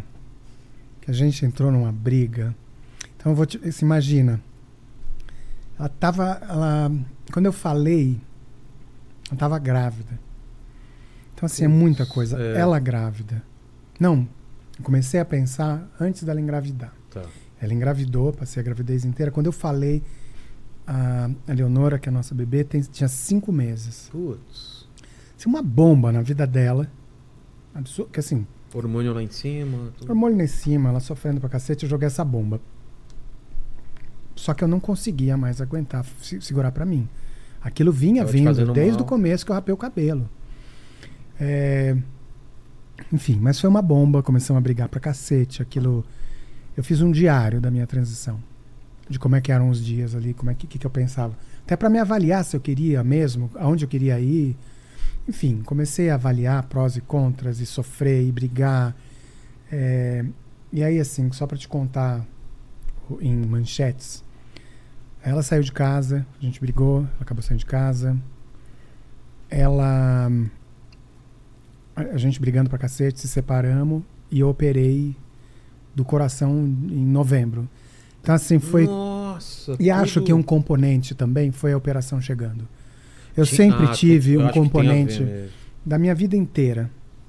Eu troquei duas vezes a válvula e fiz uma plástica com 11 anos. Ou seja, desde de pequena eu, eu convivi com a ideia de morrer, de Posso morrer, finitude. então eu tenho que resolver isso assim, eu antes. operei com 11 anos a primeira vez. Putz. Então eu sempre tive uma coisa que é vai acabar a qualquer hora. Não tô falando que vai. Mas Tô, pode. tô com quase 50, eu cheguei até aqui. Mas eu sempre vivi, cara, é agora, essa, a vida é agora, não dá pra. Então eu tenho uma coisa, uma urgência. E a pandemia mostrou muito Também, isso, né? também. Perdemos várias pessoas próximas, né? Então, assim, esse lance de urgência me fez acelerar muito. Tanto que, assim, fiz games, depois animação, agora ficção. Eu fui homem, sou mulher, enfim. Me coloca, assim, numa. numa tenho pouco tempo para mudar que. que talvez outras pessoas não entendam essa, essa pressa, Essa esse nervoso, e entendam como desrespeito. Mas, enfim, aí depois da operação eu comecei de fato com a transição. E, enfim, fui me entendendo, fui entendendo quem sou eu. eu tive muito cuidado para fazer essa transição. Acho que eu ainda estou em transição, acho que ninguém nunca para. Mas acho que todo mundo está numa certa transição de alguma maneira. Com certeza. Mas a minha transição de gênero, quem morreu, que todo mundo se refere, tem muita trans que se refere ao nome de homem como se fosse o dead name, assim, como se fosse uma vida morta. Assim, eu não deixo que as pessoas falem que o Alê morreu. O Alê mudou. O Alê é a Alê. Quem morreu foi a Jéssica, que era o meu personagem Ah, que era uma loira com vestidos curtos, brilhantes, que saía de noite. Ela tinha uma personalidade de personagem. Eu não sou um personagem, eu não atuo. Eu Ela tomei era exagerada? exagerada, assim, e, eu- e uma coisa até que eu concluí que eu tive muito cuidado para eu conseguir manter quem eu era como Alê, homem, para ser Alê, mulher. Como Eu- assim? Minha personalidade, Ah, meu tá. assim, manter, fazer piada Humor. como trans, imitar vozes. Fiz fono até onde eu achei que eu deveria fazer sem perder a minha voz. Que eu também não queria chegar aqui e falar com outra voz que não fosse a minha. Você pensou Porque eu em acho que- tudo isso. E, Assim, eu fui trazendo, sempre avaliando. Isso sou eu, isso é da minha essência. Tá. Até onde eu posso mudar que eu não deixe de, De a ser minha eu. essência. E assim, eu tive extremo cuidado para manter a minha essência. Tanto que eu não acho que as minhas filhas percebam essa mudança como uma mudança essencial. Entendi. Claro que minha ex percebe. É, porque, pra- principalmente para ela, ela tinha uma ligação física, É, erótica com o meu corpo, exato. né? Tem um é, muda estrutu- estruturalmente É. tudo, né? Mas não essencialmente. A Jéssica era um personagem que eu gostava de fazer, colocava uma peruca loira e falava com a voz afetada. E ela era burrinha, e ela a Jéssica não seria diretora. A Jéssica e até eu concluí o seguinte, tem muito persona de crossdresser que é uma, não estou generalizando, tá, gente? É em cima da tua experiência. Mas na minha experiência que e eu vejo em outras pessoas que é o, a personificação da idealização que esse cara, que é um homem, tem do que é mulher. Então ele A pega falta de vivência, talvez? não, que assim, o que ele a um- acha que é o feminino. Ah, ele tá. acha que o feminino é uma saia curta e uma voz afetada, ele vai projetar isso no seu personagem crossdresser. Para mim, a transição foi entrar em contato com o meu lado feminino Então, e não com isso. mas essa era a tua visão, por que- que mudou essa tua visão? Porque você não tinha experiência de viver ou você não tinha acessado lá essa parte interior? Acho que as duas coisas. Assim, eu, eu, eu eu acho também. Eu não acredito em crossdresser. Eu acho que a crossdresser é um momento. A definição de crossdresser é, uma pessoa que dividir só com. se veste. É. Só. Normalmente são homens que se Tá. vestem e tal. Por que, que eu tô falando que eu não acredito? Eu sei que eu vou. Vamos tomar porrada aí. Não, Mas é assim, pela minha é. experiência, é o seguinte: crossdresser é uma fase da transição. Ah, entendi. Você pode congelar nessa fase e ficar satisfeita, como eu quase fiquei. É um, é, é um, é, um, é um rio que você coloca o pé pra sentir É. a temperatura. E é legal, é bom, é divertido, foi um bom momento. Mas é, é uma projeção do feminino. Você não vive feminina, você não. é, você não consegue entender a feminilidade, não dá vazão pro teu lado feminino. E eu acho que assim que eu fui dando vazão, isso foi morrendo.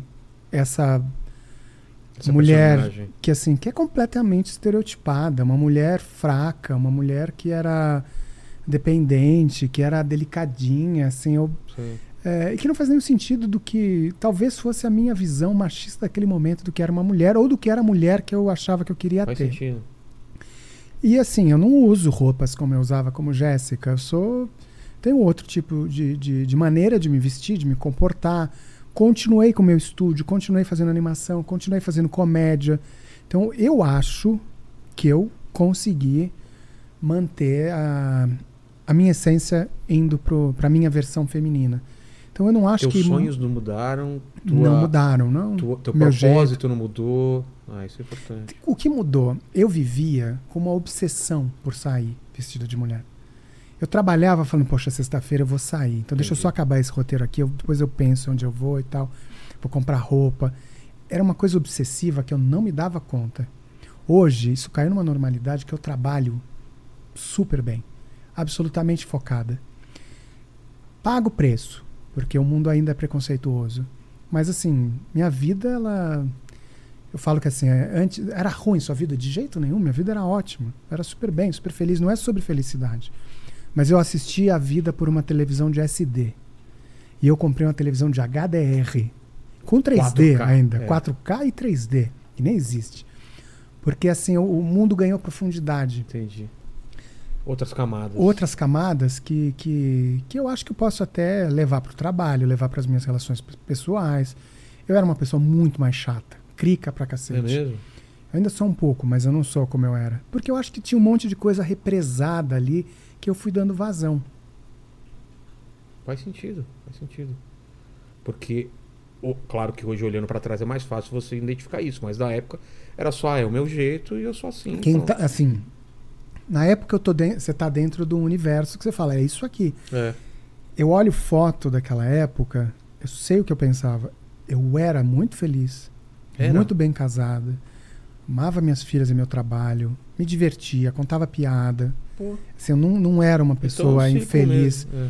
mas tinha alguma coisa lá dentro que não me deixava eu ser plena. É sobre plenitude, não Entendi. sobre felicidade. Isso é muito legal ouvir.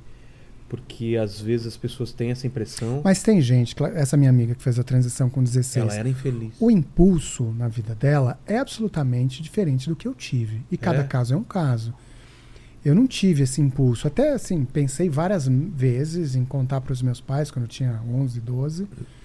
Só que eu operei o coração com 11 anos, né? Já deu uma empurrada. É. Foi deixando pra frente. Mas as coisas foram mudando de, de jeito, né? Então, assim, eu tinha sim um conforto que me deixava, que me mantinha. Porque se doesse demais, quanto mais doesse, mais eu tinha saído da- do conforto de continuar sendo um homem. É. E, sei lá, eu acho que eu me assumi e fiz a minha transição numa época muito fácil, muito covarde. Porque, cara, eu não tive que passar o que as pessoas que fizeram transições Ah, ah. há 15 anos passaram. É foda ainda, mas.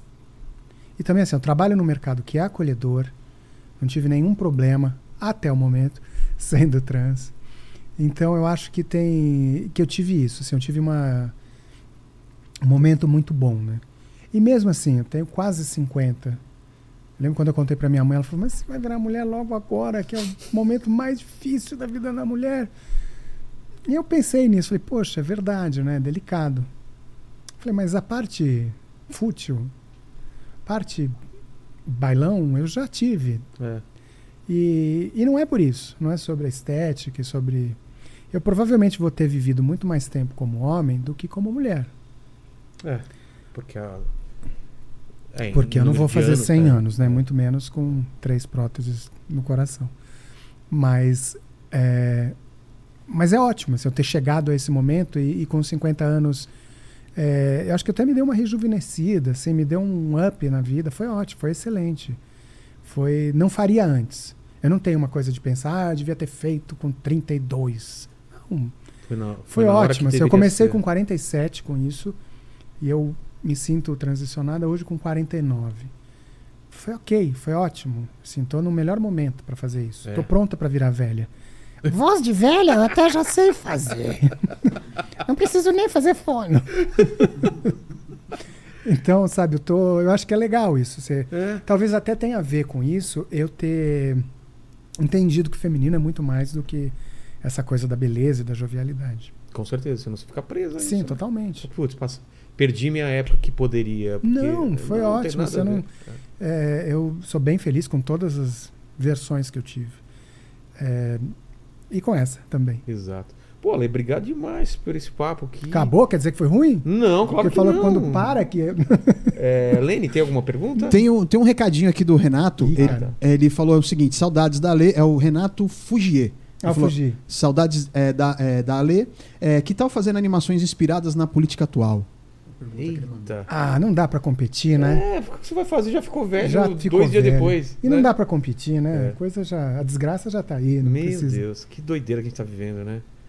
Mas você não, não, não tá livre, não, porque eu sempre termino o papo com três perguntas. Ah, é, as perguntas, É. as perguntas. A primeira é, não sei se já foi respondida, mas eu queria saber qual foi o momento, olhando pra trás da tua vida, da tua carreira, qual foi o momento mais difícil que você passou, ou da vida ou da carreira. Mais difícil? É. Ou esse ponto baixo que você já contou? você Ah, o quer- pior momento da sua É. vida? Ah, o meu pior momento da minha vida, minha carreira, olhando pra trás, foi fazer essas merdas desses qual foi- a pior que você DVDs. falou? Não teve uma que foi a pior. Você falou que ia contar.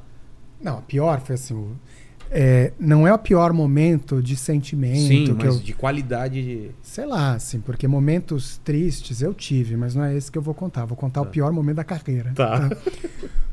Assim que eu fiz o Carrinhos e deu certo, me contrataram pra fazer um que era um ratinho que cozinhava. E Ratatouille. deram o nome de Ratatoing. Ratatouille. Cara, isso é conhecido mundialmente. O The Guardian me entrevistou por causa desse filme. Sério? Eu só produzi, eu não animei, não dirigi, não escrevi história. É uma mancha na minha carreira. Ratatouille. Eu nunca vou ganhar Emmy, Oscar, não tem a menor possibilidade. Porque E agora a pessoa que... dirigiu. Ra- Cara, outro dia eu fui dar uma palestra, a pessoa falou: Foi você que fez o Ratatouille? Eu falei, ah, Ah, não, não. Por quê? Porque você coloca no IMDB, eu acho que tem aí. Você Vai colocar, aparecer? você colocar meu nome no Google, aparece Ratatouille nas primeiras páginas. É uma Puts. bosta. É ruim, é péssimo. Não é que é ruim. Ruim ele tinha que melhorar um pouco. É. Mas assim, eu tinha três meses pra fazer um filme. De, a gente saiu de um carro, que é fácil de fazer. É. É verdade, mais um simples. bichinho andando e tal. A história é desgracenta. assim, tudo errado. Eu acho que até no mundo de Gumball fizeram uma, uma versão do Ratatouille. Ah, é? Zoando? Teve um outro ruim que eu fiz também, que foi pro Kung Fu Panda, que chama. Como é que chama? Pan- Panda Fighter. Tá, alguma coisa assim. era- É, mas eu gosto do, do roteiro. Tá. Que eu fiz que é, é- é legal, muito mal feito, mas é. Que é um panda que queria ser dançarino que vira lutador de luta livre. Mas, Mas o mas então... o Ratatouille é muito ruim, é o meu ponto mais baixo da carreira. É, faço questão de. Com certeza a galera agora vai procurar pra assistir. É. Eu fiquei Cara, olha, curiosíssimo. Teve uma pesquisa pelo The Guardian que o cérebro atrofia 3 centímetros se você assiste duas vezes. Mas foi bem, né? Vendeu lá o que os caras queriam tal. Eles mesmos sabem que não é grande coisa. Não chego a ter. Porque assim, esse lado obscuro da minha vida foi o que permitiu que eu É. chegasse para fazer séries.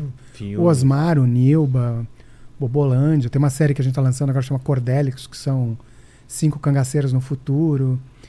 Ou seja, sem o Ratatouille. Ratatouille, eu não chegaria ali. Mas é o pior momento da minha carreira, com certeza. Tá. Fizeram um filme, vou mostrar. Eu tava legal com isso, tá? Assim, na época eu não tava, ai caramba, eu tô fazendo Ratatouille, o que, que será é da que- minha... mas que depois que passa, né? É. Fica uma história engraçada pra contar. Eu era completamente atacada por listas de animadores, Ah, porque achavam que eu tava milionária, né? Que achavam que a ideia eu ouvi minha. esse papo mesmo. Pois Nossa, é. ficou. Eu, eu nem sabia Eu que só não era fi- teu, por exemplo. Que é- eu achei que era. Ficaram, pra você. É, ficaram. ficaram, né? Eu só construí um estúdio. O que é uma que é coisa ótimo. boa pra caramba. Segunda pergunta tem a ver com morte. A gente vai morrer um dia.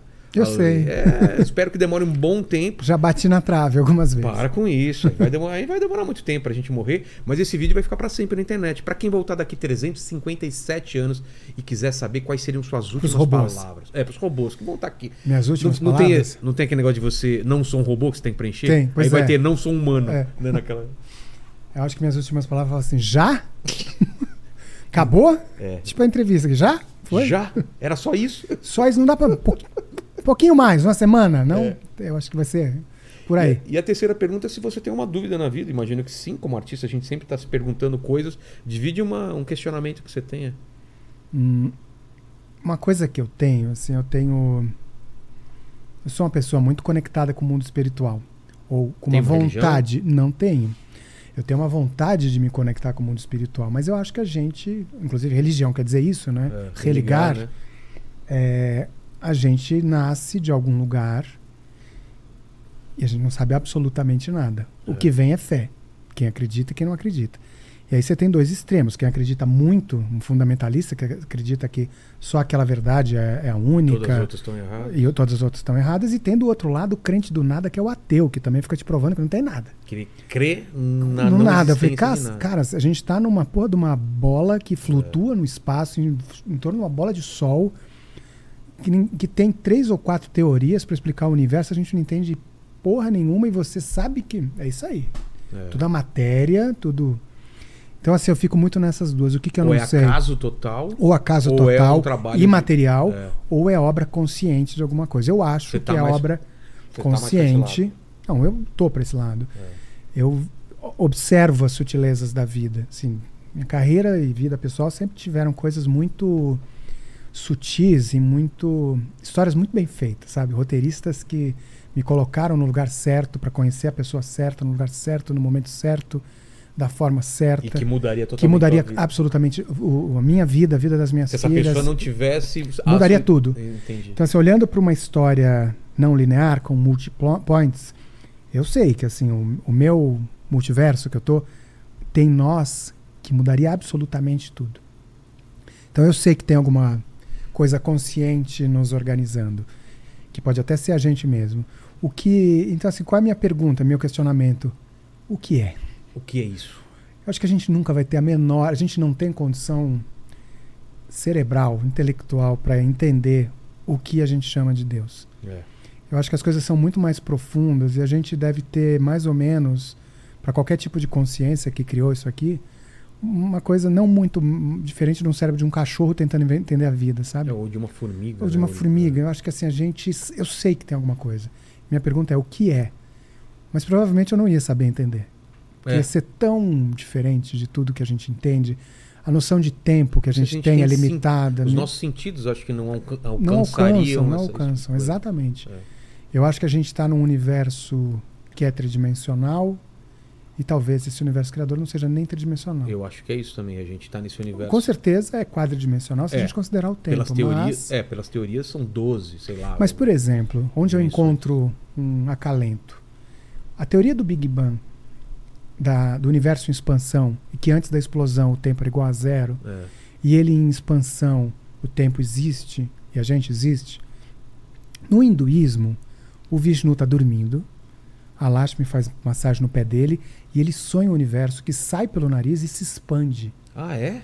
É, é muito metafísico. Total. Quando ele acorda, ele inspira de novo o universo. O nosso é uma expansão. É. Na barriga dele nasce uma flor de lótus, que tem um Brahma, que quando ele abre o olho e vê o universo, é o nosso universo de agora. Quando ele piscar, o nosso universo de agora desaparece. Ou seja, é tudo muito instantâneo. Te dá uma noção de, de imediatismo, assim, que a É. coisa. Nossa vida é agora e, e é insignificante. Tem muito, é muito quântico, né? Tem muito a ver. Se você pegar o Big Bang e a, e a, e a criação, claro que tem o Shiva também, que é o destruidor. Essa trindade hindu tem muito a ver. Ela é muito esotérica e muito física quântica. Total, né? Ou seja, assim, eu estou muito envolvida com, com o hinduísmo por conta disso. E por conta disso que. Até trazer alguém pra falar mais sobre hinduísmo, né? Eu achei interessante. Aliás, eu fui para a Índia um tempo. É. Posso te contar uma última Claro. história? A gente não tem tempo pra terminar. Ah, então tá. Então só Tá te contar assim, É. cara. Eu finalizei o meu primeiro longa de animação na Quando Índia. que você foi pra Índia? 16. E assim, sempre gostei muito da religião e tal, gostava, era fã. Mas a verdade é que a Índia é uma. É um lugar trash gigantesco, né? Com vaca Trash. na rua, Ah, é? lixo na rua, vaca comendo lixo, Mas cabra. Em todo lugar ou tem lugar mais Cara, eu fui pra Bangalore, que o cara que é o cara que me recebeu lá, o dono do estúdio, falou que era o Vale do Silício deles. E aí, e era assim? Desgracento. Sério? Sim, 40 minutos de trânsito pra ir de um lugar do outro, gente buzinando. Caos. Caos. Falam que é muita cor, muito cheiro Muita diferente. cor, cheiro pra É, cacete, é. não tem saneamento básico, É. barata no quarto, enfim. É, logo que eu é cheguei, temático. Qual é o tema? O tema é barato. aqui. cheguei lá, cara, fui lá, que legal, cheguei na Índia. Fui tirar foto, o cara já veio ali, me tirou, não podia tirar foto antes de passar pela imigração, Ah, tá. que é super séria, que eles têm a guerra com o Tibete, com o Tibete não, com o Paquistão, por conta da Caxemir. E, e os bichos são bélicos, cara. Não, essa coisa do indiano paz, Paz amor, amor. é o Hare Krishna aqui, que vende Entendi. incenso no sinal. Aí, cheguei lá, pô, meus sonhos acabando, né? Fui tirar uma foto do Ganesha no aeroporto, tomei um tapa. O cara me, me fez uma. passou a revista super cuidadosa pra saber se não tinha bomba. Depois o cara que me recebeu lá falou que não, você tem um jeito. Você é moreno, com a pele clara, parece muito o indiano de Kashmir. Tá. Então é por isso, não é assim sempre. Eu era homem na época, né, gente? Então também ajuda. E tava com a barba. Entendi. Aí eu entrei lá tal. Aí me deu, cara, cadê o cara? Comecei a ligar pro cara, chama Siriram. Cirirão, quem é que vai me pegar? Ele, é, Kalyan is there waiting for you. Kalyan is there. Aí eu, eh, cara, eu saí, quando eu saí do aeroporto, vem aquele bafo, aquele cheiro, sei lá que é curry. Curry Uma misturado. galera assim, cara, parecia um filme de Bollywood cheio de gente. Tinha uma lacraia andando no chão. Cara, eu voltei. Você lembra disso? Eu voltei pro aeroporto. Falei, caceta, eu não quero vir aqui, não. Eu liguei, Cirirão, cadê o cara? Kalyan is there waiting for you. I need to go to Mumbai, em Mumbai. Cara, eu falei, tá bom. E eu tava em Bangalore. Saí, cara, e cadê aquela galera, assim, ponte Mar de de gente. figurante, mar de gente, aquela cerquinha, assim, do, de Tem música sai. tocando alto, tem essas música coisas? tocando, puta que pariu, a tanca tá cor. Cara, e aí começou a me dar um desespero, comecei a procurar meu nome, não tinha, as pessoas com plaquinha, meu nome, meu nome, meu nome.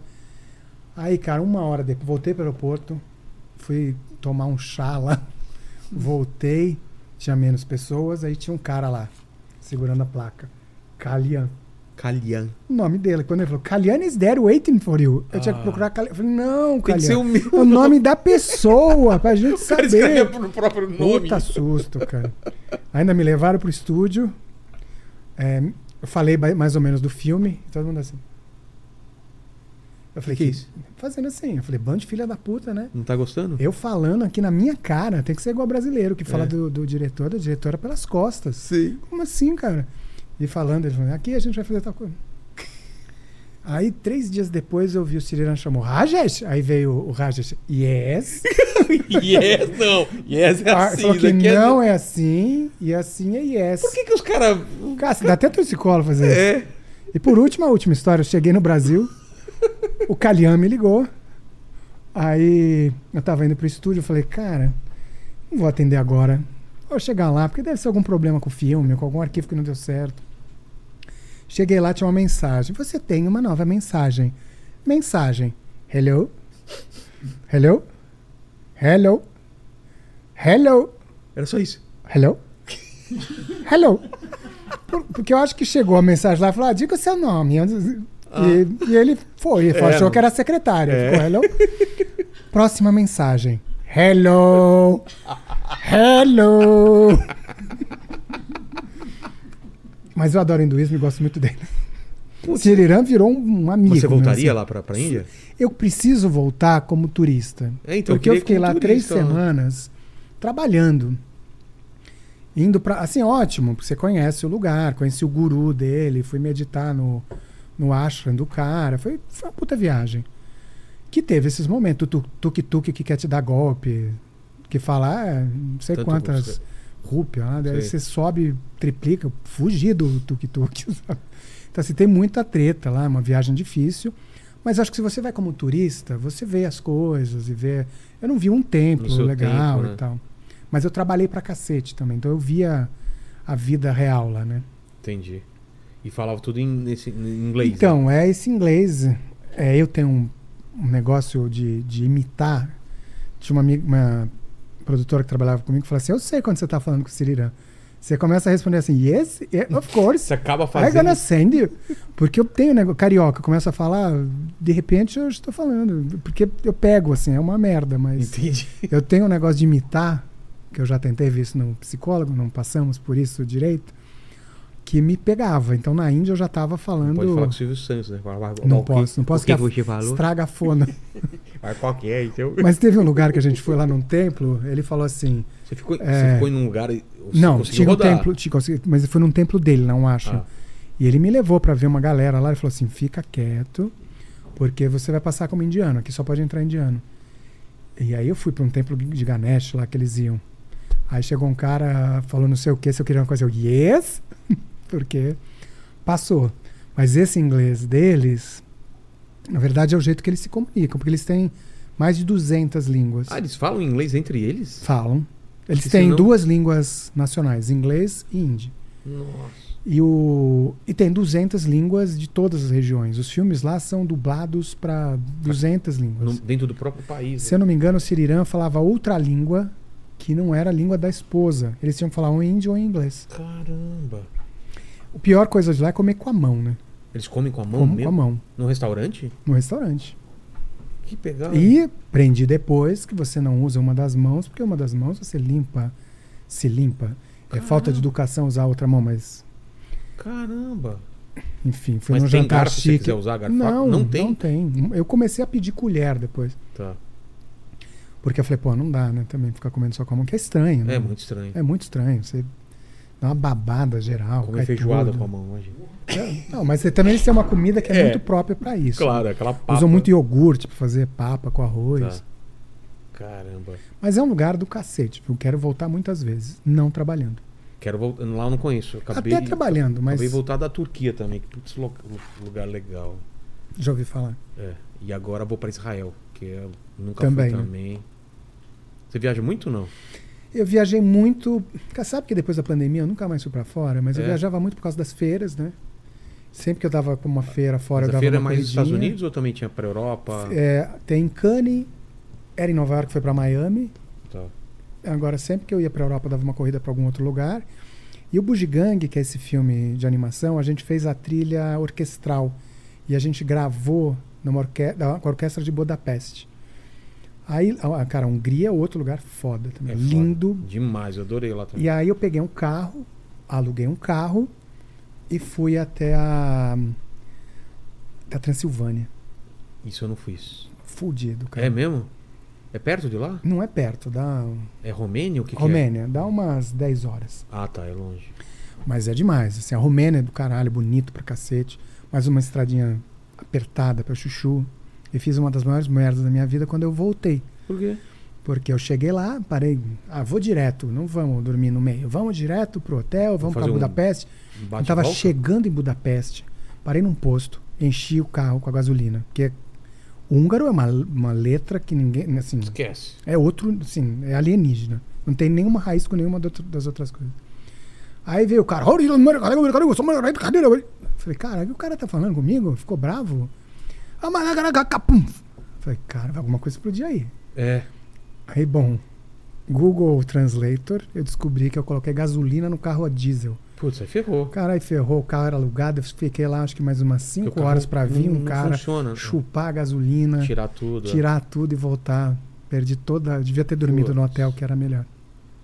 Já aconteceu isso comigo também, de colocar gasolina no, no, no- no diesel. Que Cara, que assim, desespero. diesel e gasolina em húngaro, É, ninguém sabe como é. isso. Eu só vi Como- uma corzinha ali. falei, Como "Isso que aí é gasolina, gasolina, em húngaro? Eu acho que é Zogalina. é gasolina." Zogalina. Se fosse ainda era fácil saber, né? Mas não. Não, e o carro era diesel, essa era É. a bosta. Caramba. E aí, Lênis? Palavras finais aí contigo. É isso aí, galera. Se inscreva no nosso canal, curta esse vídeo, né?